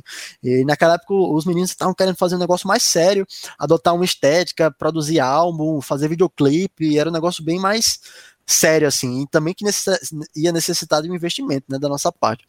E aí, Rafael entrou, eu fiquei super feliz por ele, né? Eu, caramba, velho, que massa e tal.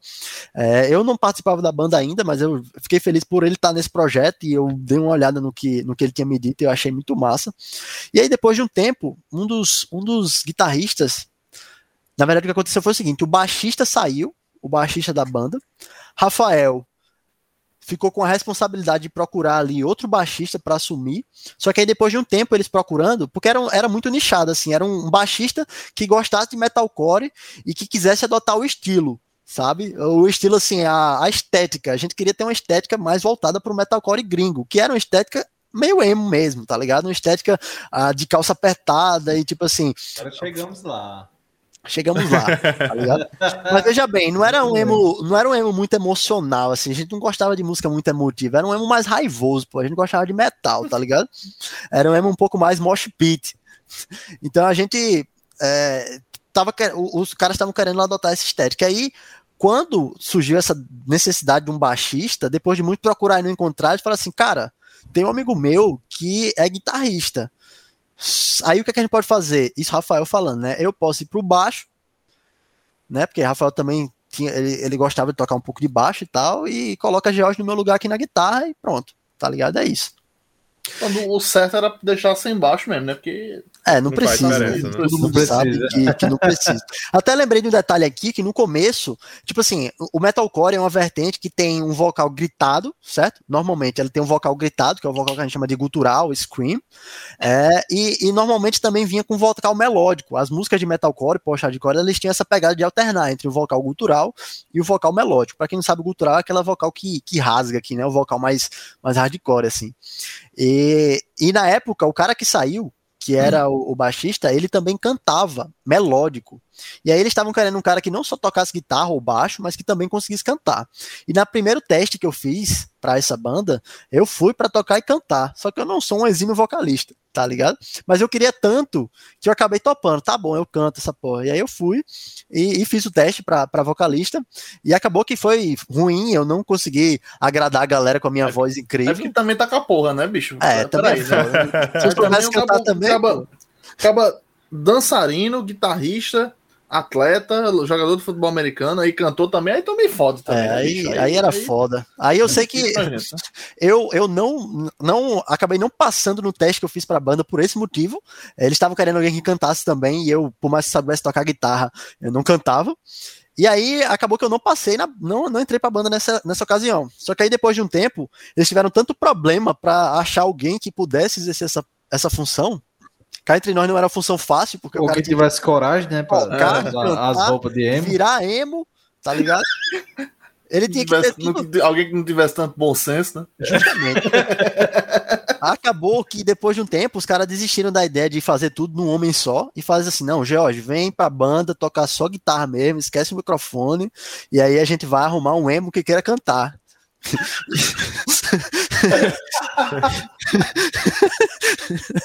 Muito bom, velho. Foi isso. Aí, Mas, foi isso que aconteceu. Eu acho fantástico, porque tu leva as coisas, velho, pelo teu, teu histórico aqui tu vai até o fim. Eu vou até o fim, meu amigo. É isso, pô. É, é isso. É, é, só por isso que eu consigo conciliar conciliar tantas atividades assim ao mesmo tempo. É só por isso. Porque eu começo a fazer um negócio e eu quero ir até o fim, pô. Eu quero fazer aquilo ali até todo mundo ao meu redor dizer assim, cara, vamos desistir de fazer isso. E aí, em certas coisas, isso nunca vai acontecer, né? Por exemplo, no jiu-jitsu, onde a galera, enfim, não tem necessidade de desistir. No Spectros, que eu sei que é um time que vai se manter aí. É, e na minha profissão também, né? Então, tipo, eu só paro de fazer alguma coisa quando o pessoal ao meu redor fala assim, nah, fica aí sozinho então, faz, faz tudo. é, e, e, e nessa ocasião da banda, foi isso. A gente, eu entrei na banda, depois é, a gente foi atrás de um vocalista e a gente achou esse vocalista e ele veio, ele cantava super bem e tal. E cara, essa banda mudou de nome, deixou de ser a Last Time e passou a ser They Will Defeat, certo? Eles vão defender, eles vão derrotar, alguma coisa assim. É, e a gente começou a levar com a seriedade, assim, eu estudava, na época eu estava na escola, nem estava fazendo faculdade ainda, então essa questão de, de, profissão, programador ainda não existia na minha vida. É, nessa época, para você ter ideia, foi mais ou menos um pouco depois dessa época que eu comecei a treinar jiu-jitsu que eu comecei a malhar. Então nessa época eu nem malhava, nem treinava jiu-jitsu, inclusive eu era super magro, a galera nem não acredita. Tinha o volume, que... né? Porque se tivesse é, o volume, não, dava pra usar aquela calça emo, né? The volume, exato. é... então, o, o, o, que eu quero dizer é que não tinha muita coisa para fazer além de estudar na escola e tocar na banda. Então eu Inclusive, comecei a levar... já rolou no chat aqui, já tem vídeos da, da, da, dessa tem época aí. É um Instagram da banda aqui completo. Cara, eu tenho. Quem, não, quem não tá no chat, né? Procura aí, The Will the Fit. É. Eu tenho, vai, a gente tem música gravada. É, vou, tem no vou YouTube, botar no YouTube. Eu vou, a vou gente tem música gravada. A gente tem música gravada, a gente tem show ao vivo no YouTube, a gente tem um material lá, pô. Tem um material ali que vai ficar para eternidade. Fantástico, viu? Depois Mas enfim, aqui eu vou assistir. Eu, o que eles botaram aí é afasia. Não, a fase é, a fase é a minha banda atual. Eu tenho uma banda hoje em dia, eu sou ah, guitarrista. Tá ligado. Ah, peraí, bicho, ainda tem banda hoje. Tenho, eu tenho. Peraí, pô. tenho. Mas, mas, mas, é metalcore, mas é metalcore ainda? Então, a, a pegada da fase é, é um pouco diferente. A gente tá, tem uma pegada um pouco mais post-hardcore, com menos gritos, a fazer uma banda mais, é, mais melódica, assim, tá ligado? A gente gosta muito do hardcore e tal, mas a gente não grita muito. Né? Tem umas músicas com grito e outro. Na época da Day Defeat era mais grito, era grito, grito, metalcore mesmo. É, hoje em dia a fazia ela é um pouco mais calma. O cara vai ficando velho, vai ficando mais calmo, né, pô? Pra que essa raiva toda? É, é. na, na Animania eu tive que aprender uns metalcore, porque tem, tipo, essa coisa de J-Rock tem de tudo. É, tem metalcore, tem... tem new metal, tem de tudo. Pois é. Então... A gente então, pegava, na, na hora de compor, a gente pegava as influências lá do Japão de metalcore, é, os caras que usavam uns eletrônicos assim e tal. Tive que aprender a fazer uns scream, a fazer gutural também, então. É, não é fácil. É bem, é bem doideiro esse negócio. Não é nada como, fácil. Como é que faz um, gutural aí? Faz aí, Lamu. Vamos. faz aí. Se prepara aí, galera. Vamos... Preparados. Cara, só, só presta com o microfone, bicho. É, tem uns vídeos que é, pior que é. Pior que é, não, é porque não, tem um amplificador. Efeitos, é. com amplificador. É porque, tipo assim, se eu fizer aqui. Ah, é bem baixinho, tá ligado? É. Se bem que, assim. Não tem o mesmo efeito. A galera que realmente treina, você vai ver os caras que são foda aí na gringa cultural, e são os caras que desenvolveram a capacidade física de diafragma e de caixa uhum. torácica para aguentar, sustentar um grito alto durante muito tempo. Então não é uma coisa que você decide aprender hoje e vai conseguir. É, é uma, é uma limitação física. Os caras têm que ter uma, um desenvolvimento aqui da região torácica, das Eu, eu tive que aprender muito a questão de você é, fazer a respiração, né? Porque assim é, se você for tentar fazer drive, alguma coisa na voz, ficar fazendo alguma coisa assim, você vai ficar com a voz doente, a garganta doente, tá é, Então tem é. muito preparo de você aquecer e aquecer com. com tem, tem umas técnicas que é interessante, que é você pegar uma caneta, você coloca, tipo, você morde a caneta, tá ligado? A caneta assim atravessada. Eu acho que eu tenho a caneta aqui. Demonstra. É, aqui. Aí você coloca a caneta aqui, ó. E aí você assopra, tá ligado? Você assopra aí, você vai sentir o ar saindo como se fosse. Você assopra e faz. Tá ligado? Como se fosse o ar saindo sujo. Aí a partir disso, você vai desenvolvendo a técnica para fazer o, o gutural. É, existe, existe até uma preocupação muito grande em não utilizar muito a garganta em si, a fazer o drive, como a Lamonia falou, porque isso danifica, pode danificar é. a sua garganta. Se você forçar demais, pode até sangrar e tal. Então a técnica do gutural ela é baseada em travar o ar e não sobrecarregar as cordas vocais. Então usa muito diafragma, usa muita respiração mesmo. Então não é fácil, não é fácil. Quem já tentou aprender sabe que não é fácil. E aí as bandas de metalcore que eu tive, inclusive Max, ele é um vocalista cultural, um dos melhores culturais aqui de João Pessoa, tanto naquela época quanto é, imagino que hoje em dia, pelo menos no cenário metalcore, Max cantava um cultural muito bom, era muito satisfatório. É, e, e, Lucas, que era o vocalista melódico da nossa banda naquela época, também era muito bom. Se vocês escutarem, era não, ele continua sendo porque ele inclusive é o vocalista da Áfase, a banda que eu tenho hoje em dia. E ele também canta super bem. Qualquer música, tanto da Áfase quanto da The With The Fit que, que escutarem no YouTube, vocês vão ver que, que os meninos se garantem. Max no cultural e Lucas na, no melódico. O meu desafio é que eu, eu, tenho, que, eu tenho que estudar mais de, de, de, de, de cultural, porque eu quero, às vezes eu tenho vontade de pegar uma música de Slipknot, umas coisas assim, mas... Uhum. Mas não é muito meu estilo assim que eu escuto, mas a, às vezes eu quero cantar, sabe? Só tá pra ligado. dizer assim, eu, não, eu canto coisas diferentes, sabe? Pode crer. Mas, ah, tem umas é... Slipknot, você não precisa nem desse esforço todo, não. Não, não precisa, não precisa nem cantar pra estar tá cantando.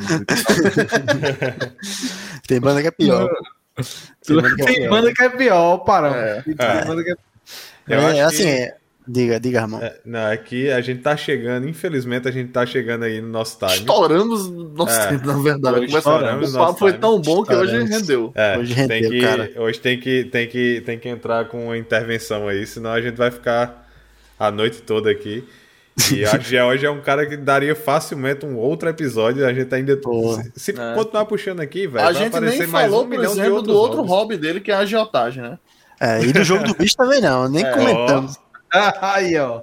Nem comentamos a respeito de jogo de bicho. Pois é. Bom, eu vou começar aí, galera. É, começar os, os, agradecimentos aqui. Queria agradecer muito o Geos por ter, por ter participado, ter topado aqui. Pô, a conversa foi foda. Agradecer todo mundo do chat aí, que ajudou muito. Hoje o chat foi decisivo no nosso papo. Surgiu o apelido antigo, surgiu o link de música da época do ensino médio. Cara, foi foda, foi foda. Então valeu, pessoal. Muito obrigado a todo mundo que chegou, que não conhecia o canal, que seguiu. Nós tivemos alguns, tivemos dois subs aqui no, no, no caminho, o Jerry e o Jubene. Muito obrigado aí para quem se inscreveu no, no nosso canal. É, para quem seguiu também, que chegou agora e ainda não conhecia, então Valeu, pessoal. Obrigadão. Lamunier, quer seguir aí? Ah, é. Peraí que quase foi gol aqui. É... Não, a gente só tem a agradecer ao George. O papo foi fantástico, assim. A gente é... deu muita risada, falou de coisas interessantes, né? Teve, trouxe a perspectiva dele em algumas coisas. É... E obrigado ao chat, né? Que, que participou aí ativamente. Hoje foi foi extensiva aí, né? O trabalho de, de, participação de do entrega, chat. O, o chat entregou aí e tal. E é isso que a gente espera todas as semanas. Então, o pessoal que veio aí, que é amigo do George que veio, voltem, né, outras vezes, porque a gente sempre tenta trazer conteúdo legal aqui para vocês, sempre estamos tentando trazer histórias diferentes. Então, hoje, hoje foi o George com os milhares de hobbies dele, né? Terça-feira a gente já vai trazer outra pessoa também com outros, outras histórias interessantes, com outros hobbies interessantes, né? Com é, com, sei lá, que faz outras coisas também. Então, é, é toda terça-feira eu garanto para vocês que tem papo legal aqui. Então, é, se puderem, voltem, assistam aí ao vivo. Se não puder assistir ao vivo, assista pelo, pelo YouTube ou pela sua rede, é, plataforma de áudio favorita. Desgraça. É, pela sua isso? plataforma de Eu tô assistindo o jogo aqui. Mas pela sua plataforma de áudio favorita. E é isso, né? Obrigado ao George, obrigado ao pessoal que ficou até agora. É, Lembre-se de aprender brimbal. E, Muito importante. E, e mandarim também, que é né, a língua do momento aí. Então, vai lá, Aquiles. E aí, galera, valeu. Muito obrigado. É, falando diretamente já com o pessoal do chat, foi muito foda a participação de vocês. Assim, explanaram com força. É esse, que é, esse é o espírito. valeu mesmo, Jorge, porque foi, foi do caralho essa, essa conversa que a gente teve aqui, esse papo. Foi muito massa. Com certeza daria para ter outro papo se, se Ramon tivesse intervido aí. É, E surgir outra história. então, prazer gigante de conhecer e conhecer essa galera do chat aí. Aproveita, galera, que tiver aí também, é, acompanha a gente no, no, no YouTube, tem o Instagram também, pra gente passar o cachorro de Ramon, que tá com mais seguidor do que a gente, a história... Que fez até uma aparição aí, né? Fez uma Rápida, aparição fez. no outro Pra episódio. ganhar mais seguidores, né? Mas em, Ele em é breve, esperto. em breve ele vai participar aqui. Ele vai. É um Spitz. Vocês depois procuram. Um cachorro que parece um guaxinim. e é isso aí, galera. Massa. George, quer, quer aproveitar e fazer um, alguma palavra final aí? Quero, velho. Eu queria primeiramente agradecer a vocês todos pelos convites, né? Tanto pelo convite para fazer a, a talk que eu fiz sobre machine learning antes, quanto pelo convite principalmente para participar desse bate-papo aqui, que para mim foi incrível. Por mais que eu tenha sido covardemente explanado, por mais que eu tenha tido minha vida aberta aqui como um livro, mas para mim foi muito prazeroso. É, também não tenho problema nenhum em falar das coisas que eu já fiz, das coisas que eu gosto de fazer. É, e é isso, cara. Muito obrigado, pessoal. Muito obrigado a galera aí do, do, do chat que, que veio do meu Instagram, ou então que viu no LinkedIn, que eu também compartilhei lá. É, e é isso, pessoal. Se for pedir dinheiro emprestado, fala comigo, melhor taxa de juros do mercado. E a violência? Tem que como usar é o é? Agiota Pay, pô. Tem que usar o É, Agiota pô. Pay, que é o A novo. violência, a violência O é nível de mesmo, violência. pô. Bodybuilder. A violência é constante, não acaba não. Não, porque, é porque a avaliação daquilo que a gente faz de agiota é o nível de violência, entendeu? Ah, É, então, só- mas é porque você eu, mata, além você de agiota. Além de agiota, eu também sou força coercitiva, então eu já faço os dois papéis aí. Normalmente os agiotas têm que terceirizar a força coercitiva, eu não. Entendeu? Mas, com mais tipo, tu quebra a perna, tu, tu, tu mata, porque isso é importante pra avaliar, entendeu? É Porque a gente sempre eu, diz- eu gosto, eu gosto de assim, eu tenho um roleplay que é vestir o cara todinho de futebol americano, eu dou um cacete nele que é pra poder simular uma situação de jogo. Entendi. Mas aí pelo menos ele vai estar com os pés. tá? Ah, então Pelo aí, tá pessoal, protegido. a é- avaliação é aí, ó, o- a avaliação do George aí no AJP é altíssima, porque ele, em vez de ele quebrar sua perna ou alguma coisa, ele vai lhe vestir de futebol americano e vai lhe dar um, vai lhe dar um cacete, né? E aí você não vai ficar tão machucado. É, Você vai poder chegar na reunião de família da semana sem estar com roncha e tal. concussão. É, exatamente. Massa. Eu acho que com isso a gente pode encerrar. Então, pessoal. Sigam para mais dicas. então, ó. é, então, deixa aí aquele like gostoso. Compartilha esse vídeo, cara. Essa conversa foi muito legal. Eu acho que é, ela merece ser divulgada. Então, é, é isso. Valeu, pessoal. Até próxima terça-feira, então. Show de bola. Valeu, galera. Valeu.